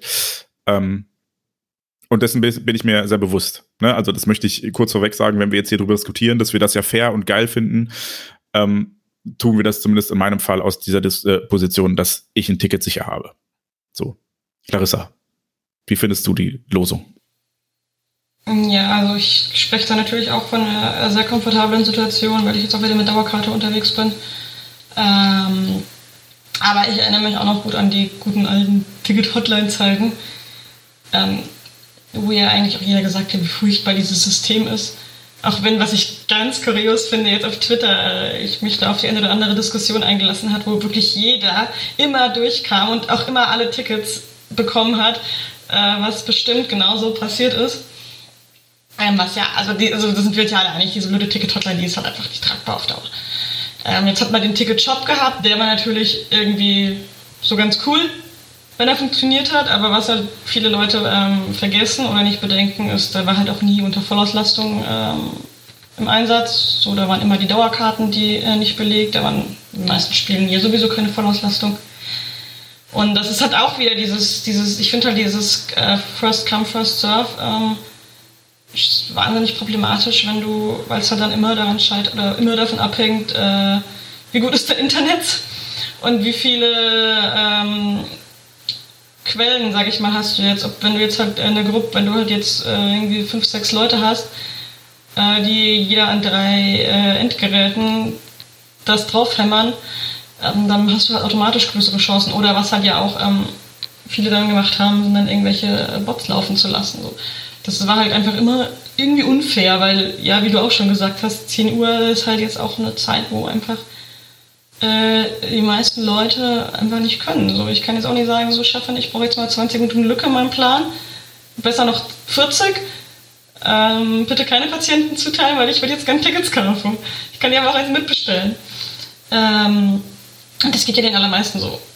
Ob du Schüler bist oder ob du arbeitest. So. Ähm, entgegen der allgemeinen Meinung sind ja die meisten Fußballfans doch nicht eher arbeitslose Asoziale. Nur asozial, arbeitslos halt nicht. so, jetzt ist halt diese Ticket-Hotler, äh, dieses, dieses, dieses, ähm, dieses Lossystem äh, integriert worden. Und ich kann schon verstehen, dass das so ein bisschen erst, also was heißt, dass das für Unmut sorgt bei den Leuten, die jetzt sagen, so, äh, jetzt ist man überhaupt nicht mehr sicher. Und vielleicht hat es ja auch beim einen oder anderen überdurchschnittlich oft geklappt und war dann irgendwie cool. Das kann ja auch gut sein.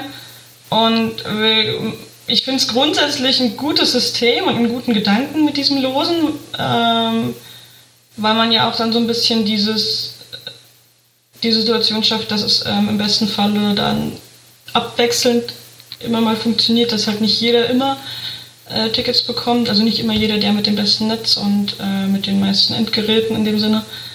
Ähm, oder mit der meisten Zeit im Zweifel auch einfach, weil wenn man eine halbe Stunde lang immer wieder äh, den grünen Knopf gedrückt hat, kann man ja auch meistens manchmal auch einfach nicht mehr. Ähm, aber wie du auch angesprochen hast, es waren halt jetzt auch schon deutlich sichtbar so ein paar Fehler. Ich finde es auch total doof, dass man keine, also man kann ja wohl nicht mal die Tribüne auswählen. Das ist halt schon ein großer Manko. Also da verstehe ich jetzt auch nicht so ganz. Ich bin jetzt technisch nicht so versiert, aber äh, ich sehe jetzt nicht so ganz den Grund, warum man eben keine Tribüne oder auch einen Block auswählen kann. Ähm, und was ich halt auch äh, massiv, äh, was jetzt im Nachhinein ich massiv äh, kritikwürdig fand, war halt auch dieses, äh, wir haben vier Tickets bekommen, aber alles in einem anderen Block. Aber das ist halt KG. Weil du willst ja, wenn du vier Tickets bestellst, gehst du ja in der Regel mit bekannten Familien, Freunden dahin und möchtest auch zusammenstehen und nicht ähm, irgendwie verteilt. Und wenn dann der eine auf der Ost sitzt, der andere auf der Süd steht und der nächste sitzt irgendwo in der Ecke, ähm, ist das halt unglücklich. Also ähm, es ist auf jeden Fall noch Nachbesserungsbedarf, sage ich mal. Also es ist halt ein neues System. Ich denke schon, dass man da noch, äh, also ich hoffe es, dass man da noch ähm, Verbesserungen plant und dass man auch äh, guckt, wie das jetzt ähm, in der laufenden Saison funktioniert und wo man das noch, ähm, noch ein paar Schrauben drehen kann. Ähm, die offensichtlichen liegen ja vor, ähm, da sollte man nachbessern. Ich hoffe auch, man tut es. Und dann sehe ich da aber eigentlich schon ein relativ großes Potenzial in diesem System so grundsätzlich. Ich habe inhaltlich gar nicht viel hinzuzufügen, vielleicht zu deiner Frage, Larissa. Ich kann mir gut vorstellen, ähm, dass es äh, begründet ist durch den administrativen Aufwand, weil man sonst wahrscheinlich für jeden Block einzeln losen müsste. Und deswegen kann ich mir vorstellen, dass man sagt, okay, wir losen je nach Kategorie und dann teilen wir das irgendwie automatisch zu.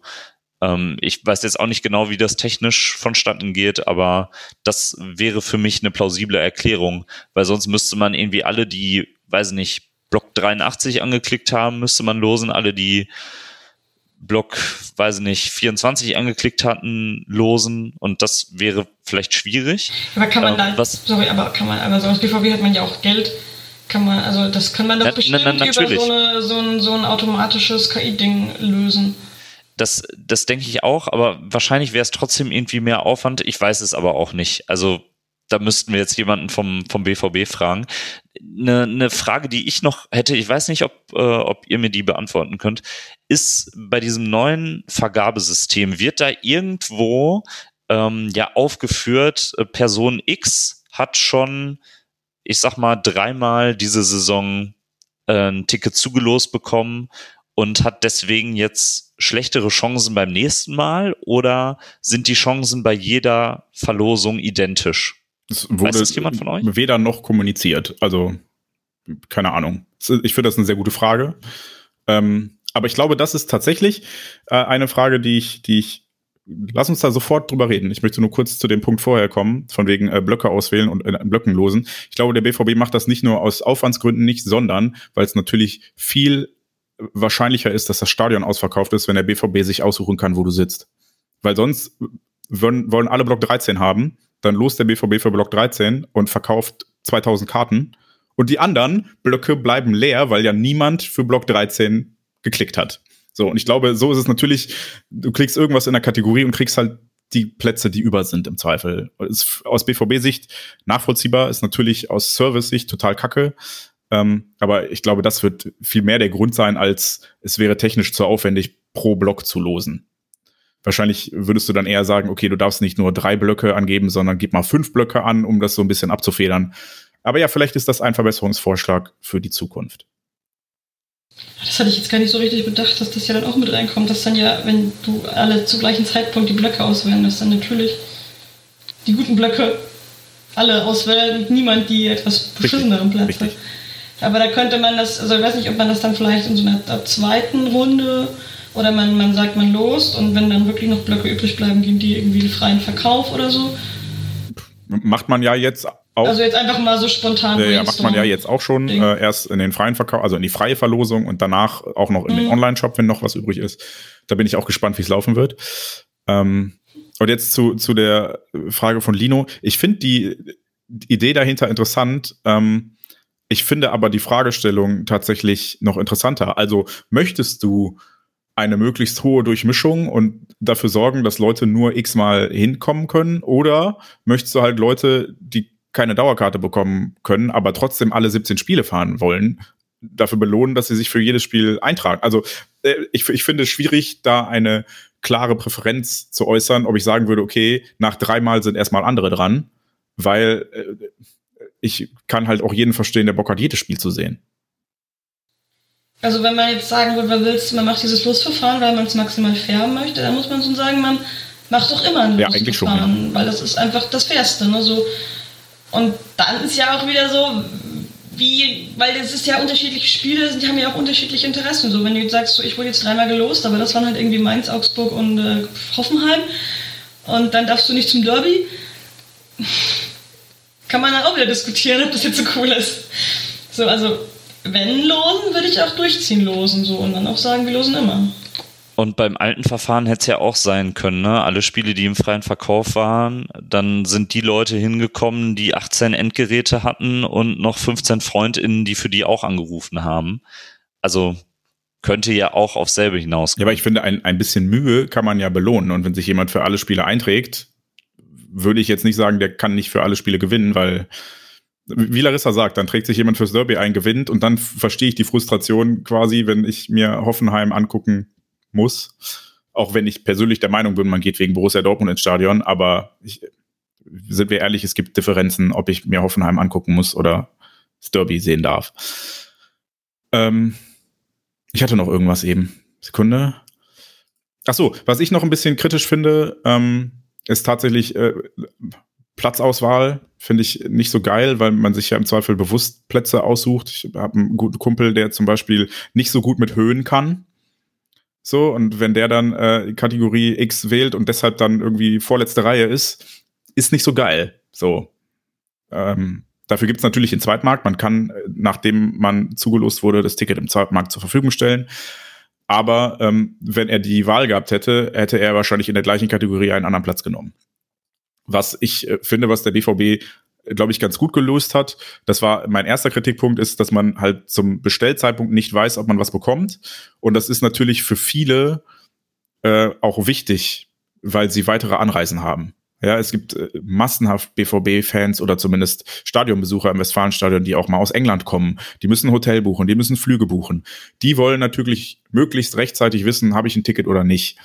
Und ich finde, das hat der BVB in der zweiten Erklärung, die es dann gab, ganz gut gelöst und gesagt, hey, pass auf, wir losen so früh wie es geht. Also, wenn nichts im Wege steht, vier Wochen vor dem Spiel.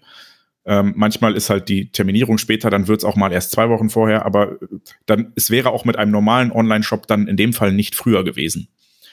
Ähm, von daher finde ich das ganz gut gelöst und ähm, ja, was Larissa eben beschrieben hat, ist tatsächlich ein echter Fall gewesen bei uns in der Redaktion. Äh, eine Person hat vier Karten in einer Kategorie, aber in vier verschiedenen Blöcken bekommen. Und das darf es halt echt nicht sein. So, dann, dann musst du halt sagen, ich habe ich habe hier vier, viermal Kategorie X gelost, aber nicht mehr in einem Block, nicht mehr zusammenhängend. Dann ist das nächste Los dran wahrscheinlich. Dann, oder, aber das macht es halt wieder kompliziert. Ne? Und dann sind wir an dem Punkt, das wird aufwendig und teuer, dass du immer losen musst, okay, ich habe hier drei zusammenhängende Plätze, ich verlose dir, oder ich habe vier zusammenhängende Plätze und das macht die KI dann so lange, bis alle Vierer Abschnitte weg sind und dann werden die Zweier verlost oder keine Ahnung. Das ist halt echt schwierig und das braucht wahrscheinlich auch Feintuning, weil so kann es nicht laufen, dass du in vier verschiedenen Blöcken sitzt oder stehst in dem Fall. Also es ist ja auch dann, wenn du, nur weil du jetzt sagst, ich möchte vier zusammenhängende, heißt es ja nicht, dass du nicht, nicht zwei zusammenhängende Tickets kaufen würdest. Ja gut, aber das ist, also dann musst du dich halt für zwei eintragen und nicht für vier, also. Ja, ja, aber gut, wenn du jetzt irgendwo bei der Hotline anrufst, äh, angerufen hast und dann hast du gesagt, du willst vier, aber die hätten keine vier mehr zusammen, hast du halt zwei gekauft. Statt ja, oder im Online-Shop. Ne? Da hast du dann vielleicht auch mal nicht ja. vier Plätze nebeneinander genommen, sondern zwei vorne und zwei dahinter, weil es ja auch in irgendeiner Form zusammenhängt. Das ist natürlich etwas, ja. was jetzt wegfällt und wo der BVB dann im Zweifel ich kenne den Prozess nicht, aber wo er sich bei der Vergabe oder bei der Auslosung noch ein bisschen Mühe geben muss, dass halt so Sachen nicht passieren, dass Leute verteilt werden. Ich hätte noch, also könnte man das dann nicht eigentlich so machen, dass man in solchen Fällen dann so quasi, es würde das Ganze in die Länge ziehen, dass man so eine Art Angebot dann an denjenigen schickt und der hat meinetwegen einen Tag Zeit, äh, zu sagen ja oder nein. Also ich nehme zwei Tickets oder ich nehme gar keine Tickets und dann. Aber das klar, das würde den ganzen Prozess nochmal deutlich in die Länge ziehen und verkomplizieren. Dann musst du nochmal losen oder du musst Nachrücker. Oh, ja. ich, ich, glaube, dass, also dann wäre es in meinen Augen sinnvoller, wenn der BVB bei der Losung selber schon gut drauf aufpasst, dass er halt nur zusammenhängende Plätze oder zusammensitzende, müssen ja nicht vier nebeneinander, aber es können ja vier in einem Quadrat oder wie auch immer, dass er nur solche Blöcke verlost, wenn jemand vier Karten haben wollte und sonst halt nur noch drei verlost an der Stelle. Ich glaube, das ist die sinnvollere, einfachere Variante als ähm, Angebote rausschicken, ein Vetorecht quasi einräumen. Ich glaube, das ist nicht praktikabel. Äh, meinst du jetzt dann nur noch drei verlost, dass er halt dann den, der Typ, der vier wollte, oder die Typin, drei kriegt oder dass halt dann die Leute mit drei Tickets drankommen? Kann man im Zweifel beides machen? Weil ersteres fand ich ein bisschen schwierig, weil du musst ja. Ja, ja, eben. Und wenn du jetzt sagst, ich wir, wir sehen, das ist nicht so ganz einfach. das ist sehr Ja. kompliziert. Aber äh, Borussia Dortmund, wir falls ihr darüber reden wollt, wir setzen uns gerne mal in einen eurer Tagungsräume und wir finden sehr viele Probleme an diesem System und äh, dann suchen wir gemeinsam nach Lösungen. Also Probleme finden Ja. können wir immer sehr gut. Dafür stehen wir auch in unserem Namen. Schwarzgelb.de. Wir Und finden wir würden Probleme. auch. wir würden aber auch uns äh, bei der Lösung ein bisschen beteiligen. Ich hätte äh, noch einen kleinen Kritikpunkt. Und äh, klein ist jetzt, also ich habe diese Diskussion auf Twitter geführt. Und ähm, angestoßen wurde sie bei uns in der Redaktion intern. Und zwar geht es um die Mitgliedschaft. Borussia Dortmund hat inzwischen, glaube ich, 150.000 Mitglieder. Und ähm, zur Jahreshauptversammlung kommen dann 600. Das heißt, wir sind uns alle relativ einig, dass diese 150.000 Mitglieder dadurch entstanden sind, dass man zum Beispiel fürs Champions League-Finale vor inzwischen fast zehn Jahren ähm, nur Karten bekommen hat, wenn man Mitglied war, dass man für Pokalfinals nur Karten bekommen hat, wenn man Mitglied war und so weiter und so weiter.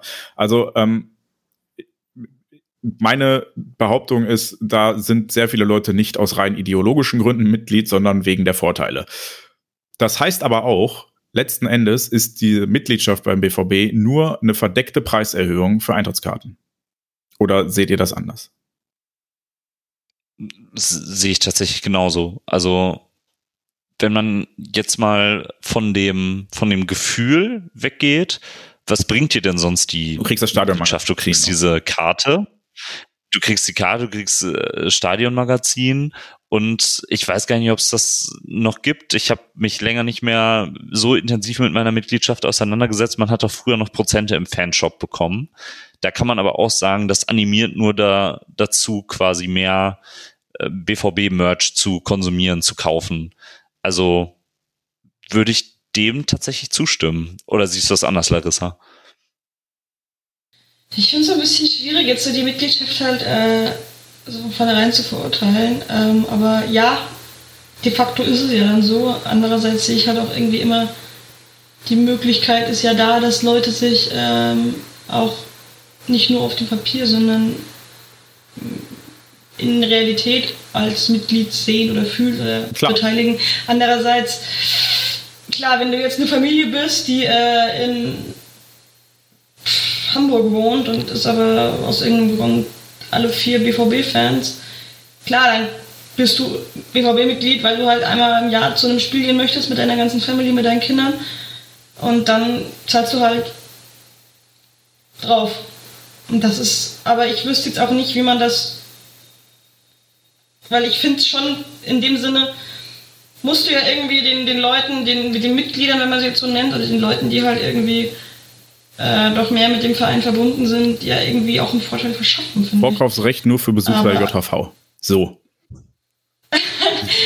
Nein, äh, Das ist aber, aber das ist ja schon wieder schwierig, weil da hast du ja auch begrenzte äh, Zahlen. klar, ich, ich will nur äh, also sagen, ne, wir sind halt bei der Mitgliedschaft lange davon weg, dass das was Ideologisches ist. Es gibt so Leute äh, wie uns, auch nochmal privilegierte Situationen, Nähe zur, zur Stadt Dortmund und so weiter, Zeit im Zweifel. Also ich habe auch die Diskussion gehabt, dass Leute gesagt haben, ich kann halt sonntags um elf nicht, ich habe zwei Kinder. Kann ich nicht nach Dortmund zur JHV fahren und mir sechs Stunden anhören, wie Aki Watzke erzählt, wie scheiße die Blauen sind. Geht nicht. Sehe ich auch ein. Ähm, aber äh, so ist es halt letzten Endes so, dass die Mitgliedschaft, ich, ich kaufe mir halt einen Vorteil und mehr ist es nicht. So und äh, es werden ja nicht Leute belohnt, die wirklich mehr Herzblut für den BVB haben oder sich mehr engagieren, weil ähm, ich genauso Mitglied bin wie äh, Philipp aus Buxtehude, der eigentlich nur Bock hatte, Real Madrid zu sehen und sich deshalb vor dem Champions League Viertelfinale eine Mitgliedschaft gekauft hat.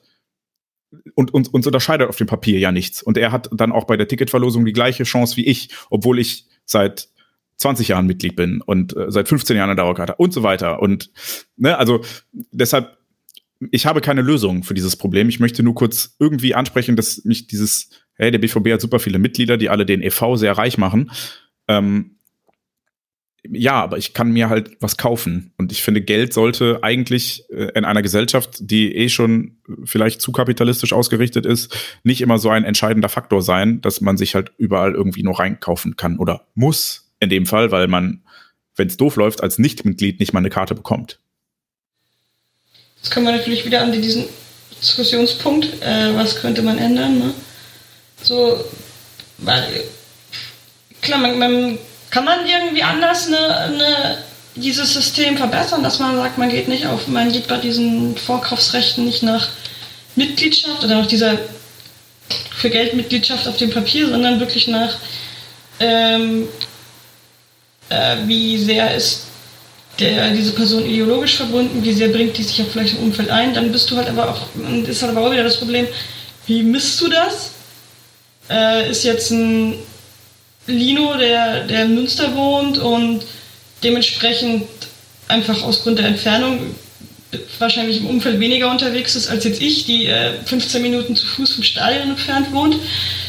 Ähm, so, das ist halt irgendwie so, das ist halt so, das ist ja keine, das ist halt kein ähm, fester Parameter, sondern das ist sowas Schwammiges. Andererseits könnte man jetzt auch argumentieren, dann muss man halt die Mitgliedschaft irgendwie attraktiver machen, dass man halt nicht nur ähm, diesen, diesen Kaufvorteil hat, sondern irgendwie auch was anderes. Aber ich wüsste jetzt auch nicht, wie man das machen könnte, wenn ich ehrlich bin, ohne jetzt wieder in diese, diese Kapitalschiene zu gehen, weil wie du schon gesagt hast, ja, Prozente im Fanshop sind schön und gut, aber A, braucht man es nicht und B, ist es halt auch wieder nur Verkaufsanregung. Äh, ich müsste 600 Euro ausgeben, um das reinzuholen, was ich vorher bezahlt habe. Das heißt, ich gebe dann 660 Euro aus statt null. Naja, das wären gerade mal. Zwei Trikots. ich wollte gerade nee, wollt sagen, ich wollte gerade kurz Mathe machen und sagen, so sieben, acht Trikots. Nee, le leider nur. Aber. Was? Okay, wow. ich wollte eine neue Diskussion aufmachen. Lino guckt die ganze Zeit so, als wollte er was sagen. Genau, also das ist ja das Problem, Larissa. Du kannst das nicht messen und wenn, dann wäre es ein unfassbarer Aufwand und wäre mit ganz viel Ungerechtigkeit wahrscheinlich trotzdem verbunden. Ähm, die einzige Möglichkeit wäre eigentlich, die Ticketpreise anzuheben, was natürlich auch Kacke ist. Und dann würde man sagen, man macht irgendwie die Mitgliedschaft günstiger weil man sagt, man kriegt mehr über die Ticketverkäufe rein und dann hat es wieder halt diesen ideologischen Wert, den die Mitgliedschaft bei Borussia Dortmund Wobei das unterschiedliche Kassen sind, ne? Also du musst nicht die Mitgliedschaft günstiger machen, um als KGAA mehr Geld einzunehmen, weil es ist eines e.V., genau, es ist eines e.V., das anderes KGA.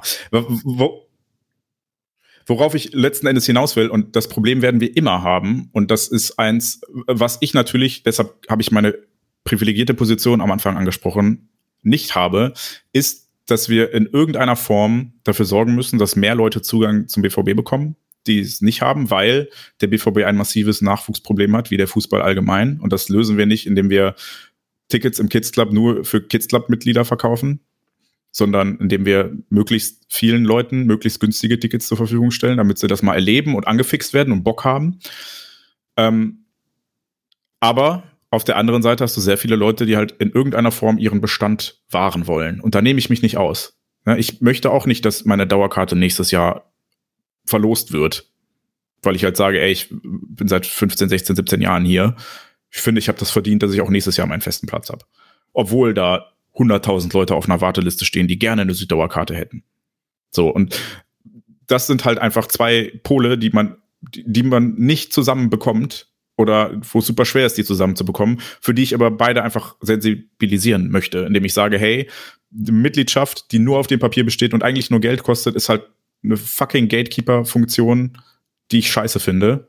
Aber ich verstehe auch, dass sie in irgendeiner Form notwendig ist, damit du Leuten, die ihre Treue bewiesen haben, quasi den Vorteil verschaffst, dass nicht äh, der Dude, der nur Real Madrid sehen will, das Ticket bekommt, sondern derjenige, der halt schon gegen Buxtehude da war. Und das, das ist halt ein Spagat, den man aufmachen muss, der schwierig ist, aber den man vielleicht im Hinterkopf behalten sollte. Und ich glaube, das ist auch einer der Gründe, weshalb das mit das so hohe Wellen geschlagen hat, dieser Ticketverkauf.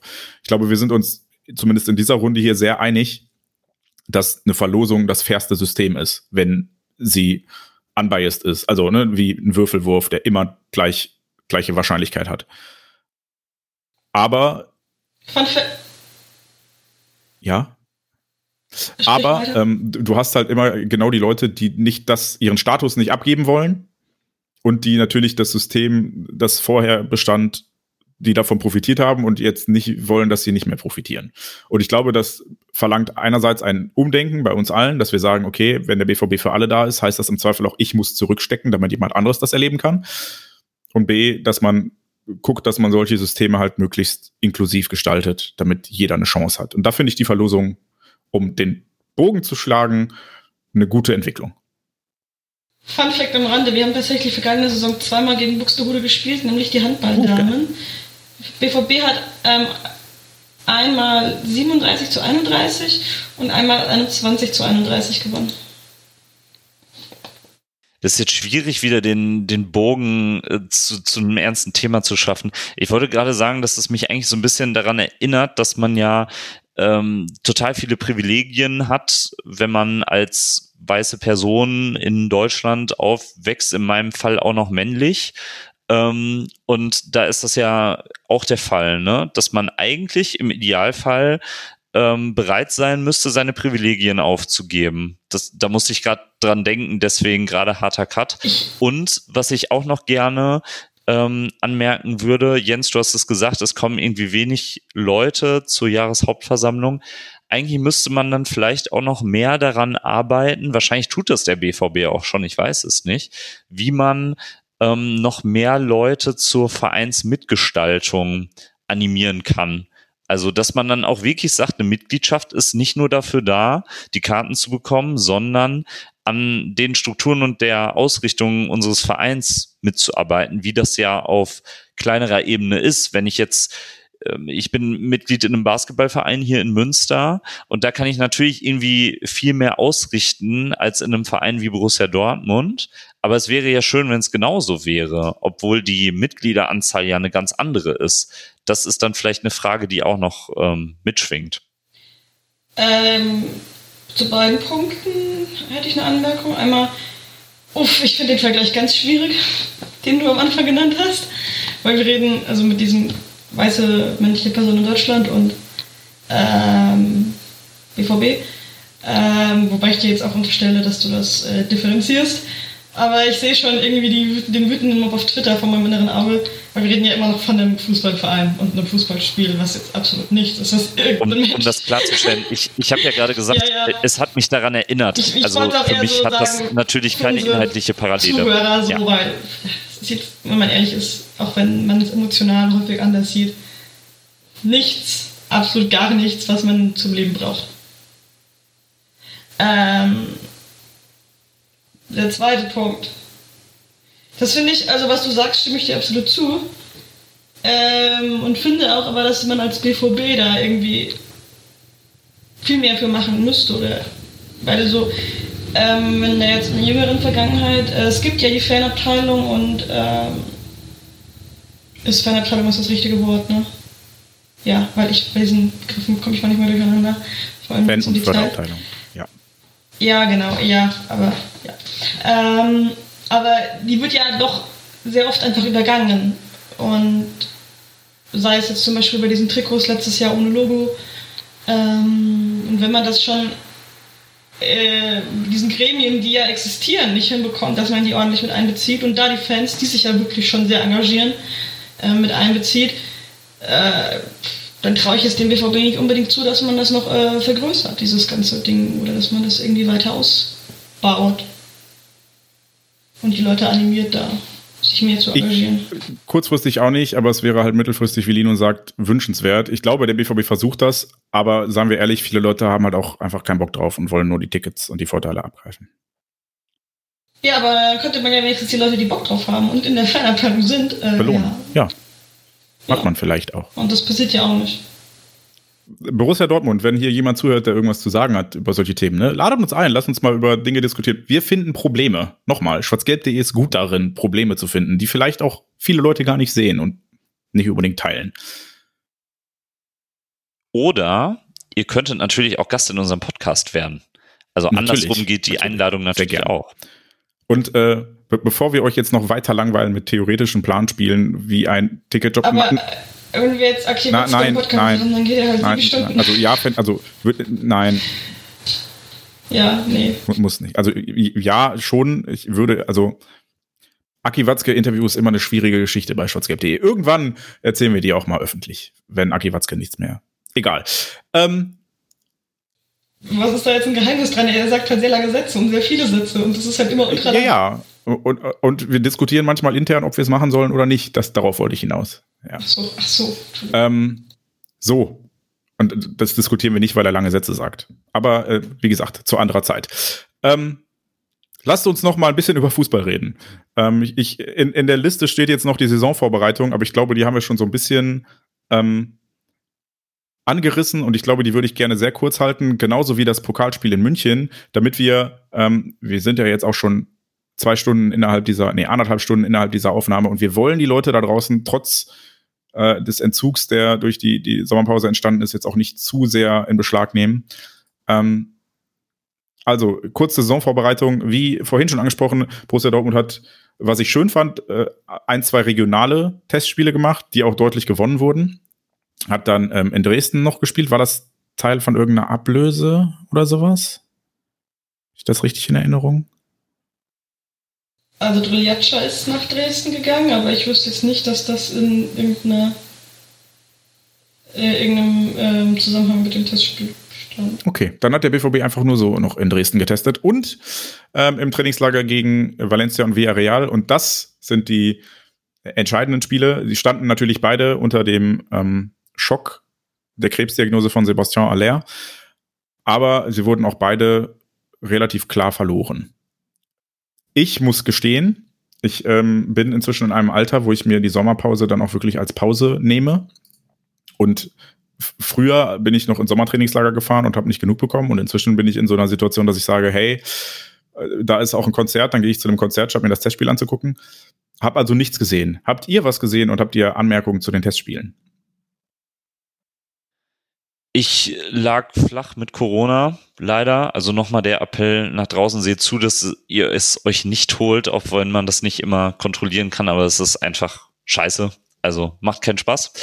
Ähm, hab dementsprechend ein bisschen was gesehen, ähm, aber auch nicht komplett.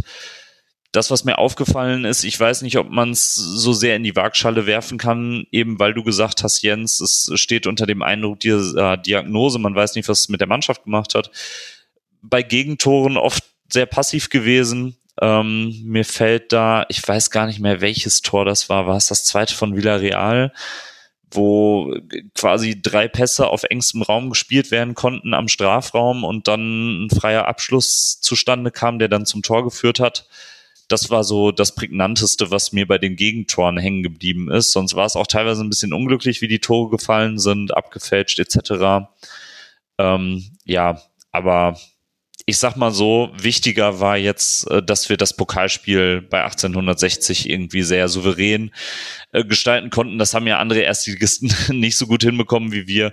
Ähm, deswegen, weiß ich nicht, Testspiele, war das nicht irgendwie im letzten Jahr so, dass, dass Bayern auch vier, fünf Testspiele in Folge nicht gewonnen hat und dann wurde da irgendwie großen Fass aufgemacht. Also war irgendwie doof, dass man dann zweimal hintereinander verloren hat. Vor allem war es, glaube ich, für, ich glaube, Valencia das erste Testspiel. Da dachte man vielleicht eher, man ist ein bisschen mehr im Saft.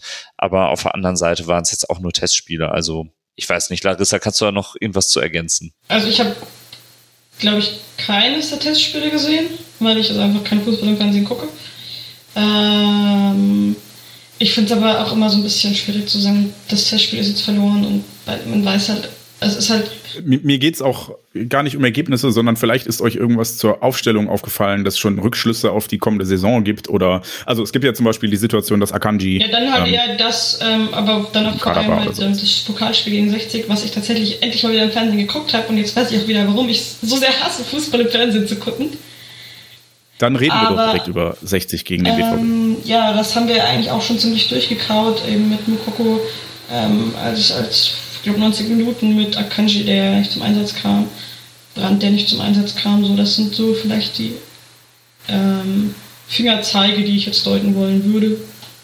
Also das, was mich wirklich gefreut hat, war äh, Malen zu mhm. sehen in der Verfassung, wie er anscheinend ist. Man muss natürlich relativieren und sagen, 1860 äh, ist ein Drittligist und ähm, trotzdem würde ich behaupten, dass Daniel Mal einen anderen Eindruck gemacht hat als letzte Saison. Also wenn man sich allein die ersten zehn Minuten anguckt, ich glaube, er hat die erste Chance nach drei, vier Minuten, wo er eigentlich eine ähnliche Situation kreiert wie dann beim 1 zu 0.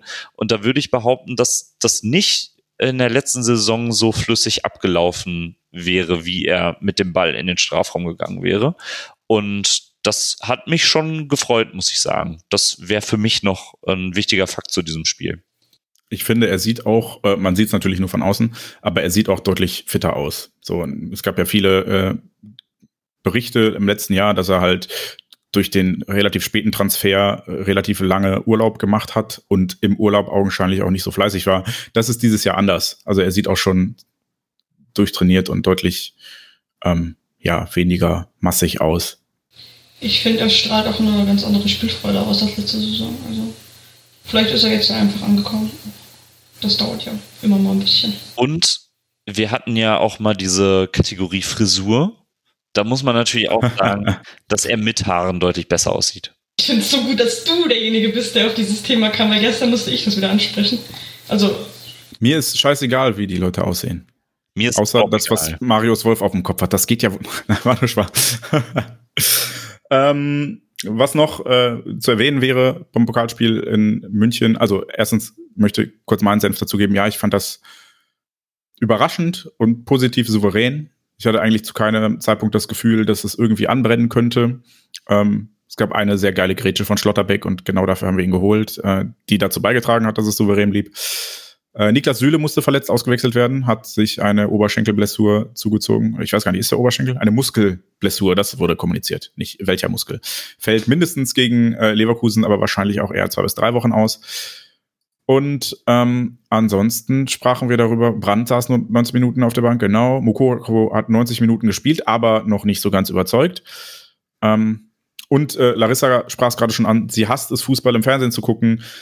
Da gibt's einen wunderschönen Stimmungsbericht von Tim, der äh, Fußball nicht im Fernsehen, sondern im Stadion geguckt hat, warum oder wie Fußball sein sollte und warum das Spiel gegen 60 genau so war, wie Fußball ja, Die eigentliche Tragik an diesem ganzen Szenario ist ja, dass ich tatsächlich ein Ticket hatte für das Spiel und eigentlich auch der Plan war, dass ich mit Tim und seiner Gang runterfahre. Aber äh, da ich ja gerade noch in meiner wieder. Tim hat eine Gang? Ja, so ein, nee, irgendwelche Leute vom Goldenen Oktober halt. ähm, aber da ich ja ähm, dank Corona ja so lange ausgefallen bin und jetzt gerade in der Wiedereingliederung bin und einfach mir, sag ich mal, die Fitness fehlt, um halt so ein Wochenende, ähm, weil das wäre dann nicht nur in München, wir hätten dann auf dem Rückweg noch ein Spiel mitgenommen und so, ähm, so ein Fußballwochenende mitzunehmen, sondern ich am Wochenende einfach flach liegen muss, äh, habe ich es mir dann gekniffen und das Ticket abgegeben. War sehr schade. Hab ich sehr, sehr bedauert. Du hast augenscheinlich was verpasst. Für mich war der Freitagabend der Killer, sonst wäre ich sehr gerne nach München gefahren.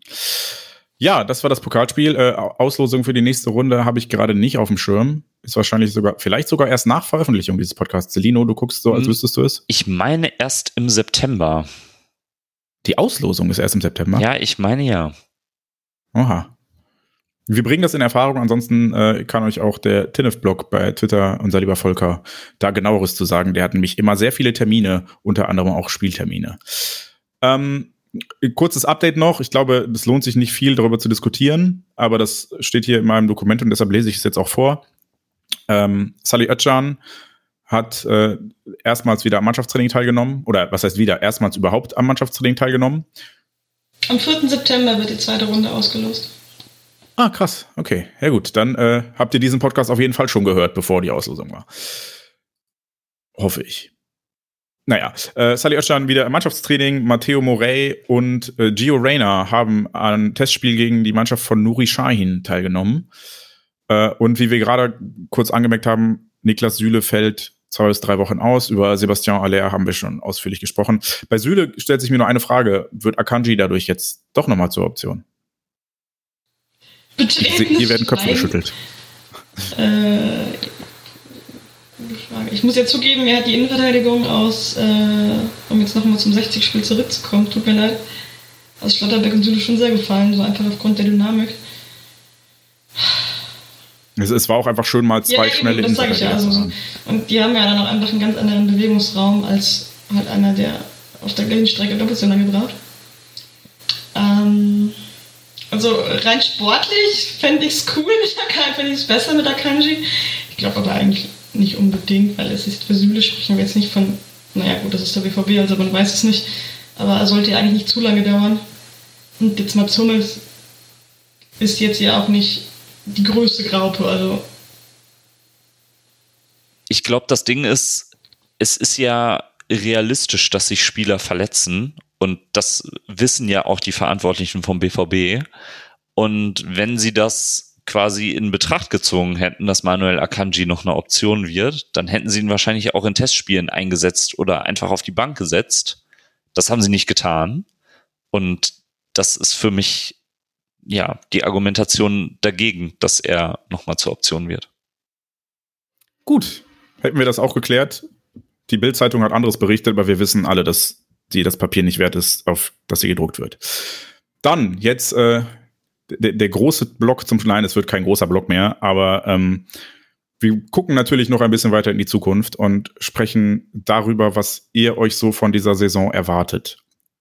Ähm, ich habe hier noch so ein paar Ideen und Fragen aufgeschrieben, aber vieles davon haben wir schon abgesprochen oder besprochen. Zum Beispiel, dass äh, die Abgänge sich aktuell nicht realisieren lassen, was natürlich so ein bisschen Hemmschuh ist, wenn man vielleicht auf dem Transfermarkt noch aktiv werden möchte. Aber wir haben auch darüber gesprochen, dass das vielleicht gar nicht so dringend notwendig ist. Ähm, deshalb, nachdem die Euphorie gebremst wurde, Lino, wird der BVB jetzt doch nicht deutscher Meister? Das ist eine gute Frage. Ähm, ich hoffe natürlich sehr, dass der BVB deutscher Meister wird. Ähm, wenn ich ehrlich bin, und das wird euch vielleicht auch so gegangen sein, durch die letzten Jahre gab es ja immer wieder Saisonvorbereitungen, wo man dachte, ach komm, jetzt dieses Jahr aber mal wieder. Und ähm, ich will mich noch nicht so ganz von der Anfangseuphorie tragen lassen. Ich traue der Mannschaft viel zu, auch wenn man jetzt noch nicht viel gesehen hat. Ich traue aber auch Bayern immer viel zu. Das ist das Problem. Und wenn ich ehrlich bin, rechne ich nicht unbedingt damit, dass wir Meister werden. Ich könnte mir aber gut vorstellen, dass wir zum Beispiel wieder den DFB-Pokal gewinnen, womit ich sehr fein wäre, weil es einfach ein geiler Wettbewerb ist. Ähm, aber, also wenn man ehrlich ist, Meisterschaft wird wahrscheinlich wieder schwierig. Oder wie siehst du das, Jens? Oh, ich hätte jetzt erst Larissa mitgenommen. Aber äh, ja, natürlich, äh, das gleiche wie jedes Jahr. Ähm, die Meisterschaft läuft nur über den FC Bayern und wenn der FC Bayern nicht mindestens 15 Punkte weniger holt, als normal geworden ist für den FC Bayern, dann muss sich jede Mannschaft sehr strecken und ich habe auch, also die, die Euphorie bei mir ist nicht nur durch Aller ein bisschen gebremst, sondern auch dadurch, dass Testspiele ein bisschen schleppend liefen und so weiter, was natürlich alles miteinander zu tun hat. Ähm, aber wir haben die vermaledeite WM schon angesprochen, die irgendwo in der Mitte liegt und nee, ich glaube, diese Saison ist noch nicht die Saison des BVB und ich glaube auch, dass dieser Umbruch, der ja relativ radikal und relativ stringent durchgeführt wird, auch dieses Jahr noch nicht die Früchte trägt, die er langfristig tragen kann bei Borussia Dortmund. So, Larissa, bitte. Ja, habe eigentlich nicht mehr viel zu ergänzen. Also ich hoffe ja, dass dieses Jahr wirklich mal nicht nur Umbruchssaison genannt wird, sondern ähm, ich glaube auch, dass es so ist, dass es ja tatsächlich jetzt einfach mal diesen Umbruch einleitet. Und dann das, äh, wird man das und dass man das dann hoffentlich irgendwann mal ernten kann. Glaube aber auch nicht, dass es diese Saison schon so weit sein wird. Was aber nicht heißt, dass ich keinen Bock auf die Saison habe oder dass ich nicht glaube, dass wir geile Spiele erleben werden. Aber ja, gut, mit Meisterschaft zu rechnen ist halt immer schwierig. Ne? Wir haben ja auch nicht den Druck, Meister zu werden. Also daran wird, glaube ich, nicht final die Saison gemessen. Die Saison wird, glaube ich, daran gemessen, wie weit wir in den anderen Wettbewerben kommen und wie groß der Abstand zu Bayern ist. Also wie es in den letzten Jahren auch war. Also ich glaube, dass sich die Zielsetzung nicht großartig verschoben hat, obwohl man eben gute Transfers getätigt hat. Dann Nägel mit Köpfen, Lino. Was erwartest du denn? Also, was ist deiner Meinung nach das Ziel und was wird der BVB erreichen in den drei Wettbewerben, mit denen er dieses Jahr spielt? Ziel, das ist ja, glaube ich, auch so, ja, meistens kommuniziert worden in den letzten Jahren, ist schon äh, in der Champions League weiterzukommen, obwohl man jetzt, korrigiert mich ja, im dritten Topf ist. Das ist, glaube ich, auch mittlerweile fix. Deswegen wird es natürlich schwieriger als in, in den letzten Jahren, aber mit, ich sag mal, ein bisschen Losglück traue ich uns das auch zu. Kann mir dann aber auch gut vorstellen, dass im Achtel- oder spätestens Viertelfinale Schluss ist ähm, aber Achtelfinale sollte vielleicht schon drin sein. Müssen wir vielleicht nochmal drüber sprechen, wenn die Auslosung durch ist.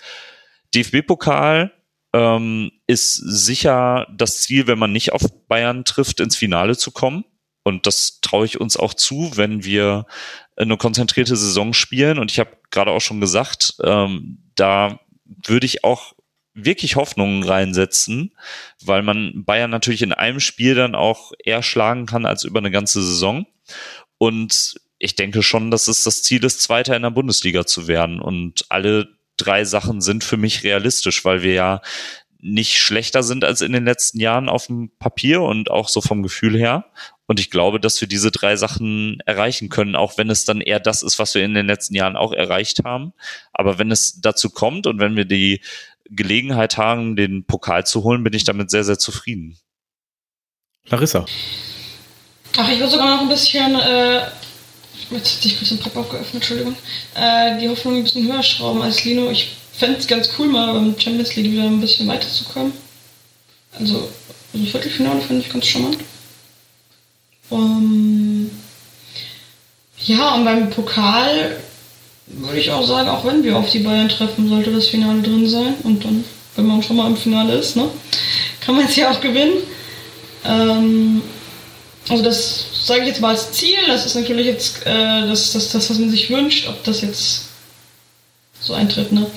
Und ja, Bundesliga ist halt ganz klar Champions League Quali. Also darunter brauchen wir nicht drüber reden, dass das jetzt irgendwie eine Option ist. Da, da gehe ich einfach d'accord. Also ähm, Ziel wäre für mich Pokalsieg, Champions League mindestens. Also Ziel wäre mindestens Viertelfinale tatsächlich. Ich glaube, Achtelfinale ist, ist das realistischste also das oder das Mindeste in Anführungsstrichen. Wir haben alle letzte Saison als Misserfolg äh, gesehen, weil es nicht erreicht wurde und dementsprechend äh, ist das die Erwartung, die Minimum-Erwartung und das Ziel ist dann tatsächlich Viertelfinale aufwärts. Oder der Bundesliga, ähm, ja, sollte es Platz zwei sein. Wobei das im letzten Jahr ja auch nicht viel bedeutet hat. Da sind wir sehr ungefährdet Zweiter geworden und waren trotzdem nur bedingt zufrieden. Ja, das, die, die sportlichen Erwartungen habt ihr noch darüber hinaus einen Wunsch an Borussia Dortmund? Ich habe den Wunsch, dass man merkt, wenn man ein Spiel von Borussia Dortmund guckt, dass die, die auf dem Platz stehen, richtig Bock haben darauf, auf den Verein, auf das Spiel, in dem sie gerade spielen. Und das erwarte ich auch von Edin Terzic und ich glaube, das ist auch eine realistische Erwartung, dass das wieder mehr auf dem Rasen zu sehen sein wird. Ich wünsche mir, dass alles, was wir uns von Edin Terzic äh, erwarten und erhoffen und erträumen, auch passiert. Und ich wünsche mir, dass wir die Blauen zweimal zweistellig aus dem Stadion bumsen, die Dummen. Und ich wünsche mir, dass wir im, Herb äh, im Herbst, im Mai wieder richtig schön T-Shirts verkaufen können. Also, dass die Blauen absteigen. Ganz genau. Wir können vielleicht auch andere T-Shirts verkaufen. Vielleicht mal die Michael Zorg-Variante und T-Shirts für unsere Erfolge verkaufen und nicht so viele. Aber sollen wir denn dann? Sehr also, viele. Achso, du meinst jetzt die Erfolge. Ich dachte, du meinst die schwarzgelb.de Erfolge. Hey, schwarzgelb.de wird nächstes Jahr nicht im Mai 23 Jahre alt, das ist auch ein Erfolg. Aber ich möchte trotzdem, dass die Blauen absteigen. Ich, ich bin halt nicht so, so, so äh, toll vom Charakter her, wie Michael sagt. Ich bin halt eher ein missgünstiger Mensch. Das wissen wir alle. Also alle, die dich Aber du erkennen. Du siehst es ja genauso, du willst ja auch, dass die Blauen absteigen. Äh, ja, aber also wenn ich, wenn ich wählen müsste zwischen der BVB ist erfolgreich und die Blauen steigen ab, würde ich immer den Erfolg des BVB nehmen. Ja, das habe ich am. Du vielleicht. Ich, nee, doch, klar. Also wenn ich jetzt wählen will, wir werden Meister oder, oder wir gewinnen den Pokal oder die Blauen bleiben in der Liga. Also, nee, warte mal, und die Blauen bleiben in der Liga. Blauen ab. dann, dann würde ich natürlich auch äh, eher unseren Erfolg wählen, aber ich fände es irgendwie, also klar, wenn wir jetzt einen Pokal gewinnen, können wir auch gerne darüber T-Shirts verkaufen, aber wenn wir jetzt keinen messbaren Erfolg haben, also im Sinne von, wir gewinnen irgendwas, finde ich es irgendwie schräg, da T-Shirts zu verkaufen. Ich habe Bock, nach Berlin zu ja, fahren. Ich auch. Und zwar Tun wir zweimal. mit Pokal und nicht ähm, um so. gegen Union oder die Hertha zu spielen. Ich, ich, wollte gerade noch äh, pöbeln, dass Commerz Larissa in vollem Gange ist, die einfach nur T-Shirts verkaufen will. Ich will nämlich noch mehr Amas-Equipment und dafür brauche ich noch mehr Geld. Also sitze ich jetzt hier mit Commerz Larissa, mit Event Lino und, und mit äh, Inklusions Jens. Ja, die, die, diese drei Personen haben euch in den letzten fast zwei Stunden Vielleicht auch nicht in den letzten fast zwei Stunden, weil ihr das in mehreren Stücken hört. Ähm, hoffentlich hervorragend unterhalten. Vielen Dank, liebe Larissa, für ähm, deinen Beitrag zur 116. Äh, 116. Ausgabe von Auf Ohren. Ja, das hat mich sehr gefreut. Ähm, wenn ihr mehr von Larissa hören wollt und es noch nicht getan habt, hört euch gerne Episode 115 an, wo sie mit Tim zur U23 eine Saisonvorschau. Und ab äh, jetzt es ja bald wieder richtig. Also es hat schon angefangen, die U23-Saison, aber jetzt auch wieder die Heimspiele. Hört mich immer gerne im Amateurfunk, bin ich sehr oft dabei. Twitch.tv slash schwarzgelb. Genau. Äh, vielleicht planen, kriegen wir es auch nächste Saison, also jetzt kommt der Saison auch wieder hin, dass das auch wieder über Facebook parallel läuft. Müssen wir mal gucken, ob das hinhaut mit der Internetverbindung. Aber meine liebliche Stimme könnt ihr auf Twitch lauschen, auf jeden Fall. Vielen Dank auch für deine Teilnahme, Lino. Du hast äh, mal wieder dabei und äh, das sehr gut gemacht heute. Dankeschön, sehr gerne und hoffentlich bis bald. Hast du noch irgendwas zu bewerben? Nee, äh, Westfalia Kinderhaus 6, beste Kreisligamannschaft, wo gibt in Münster. Basketball, fantastisch. Achso, ich dachte jetzt eher irgendwas vom BVB Lernzentrum oder so. Das BVB Lernzentrum ist eine fantastische Einrichtung. Also falls ihr, falls ihr wirklich, danke, danke für den Ball, den du mir zugespielt hast. Sehr gerne. Falls ihr Lehrerin seid, Sozialpädagogin und mal einen äh, schönen Tag im Westfalenstadion verbringen wollt und dabei den SchülerInnen auch noch äh, die Möglichkeit geben möchtet, äh, Workshops zu besuchen, zum Beispiel zu den Themen soziale Medien, Rassismus, Diskriminierung, ähm, oder anderen Themen der politischen Jugendbildung, dann meldet euch gerne beim BVB Lernzentrum und wir finden da äh, gerne Termine und finden da zusammen. Ja, der Lino macht das hervorragend. Ich habe es zwar noch nicht persönlich erlebt, aber so wie ich Lino kenne, kann das nur hervorragend. Ich finde es auch so toll beim Lino, wenn man Lino zuhört, wie er kennt. Also ich würde das so gern können, so aus dem Flow.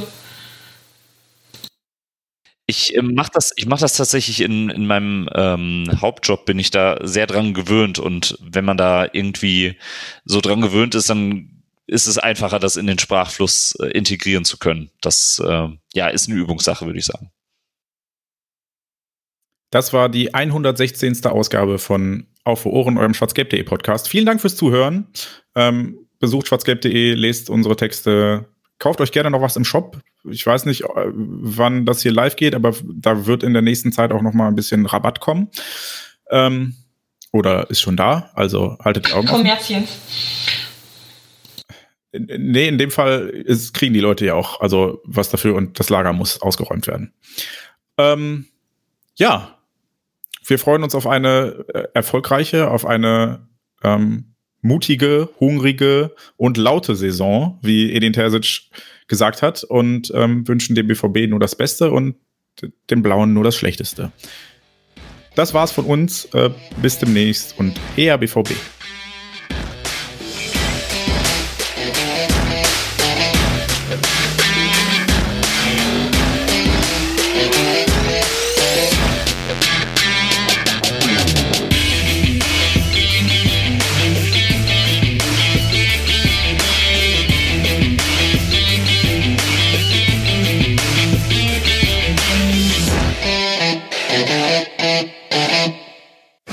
Zuhörerzahl, wie immer präsentiert von schwarzgelb.de, dem Fanzine über Borussia Dortmund. Auf Ohren bedankt sich bei 19.009 Zuhörern ausverkauft.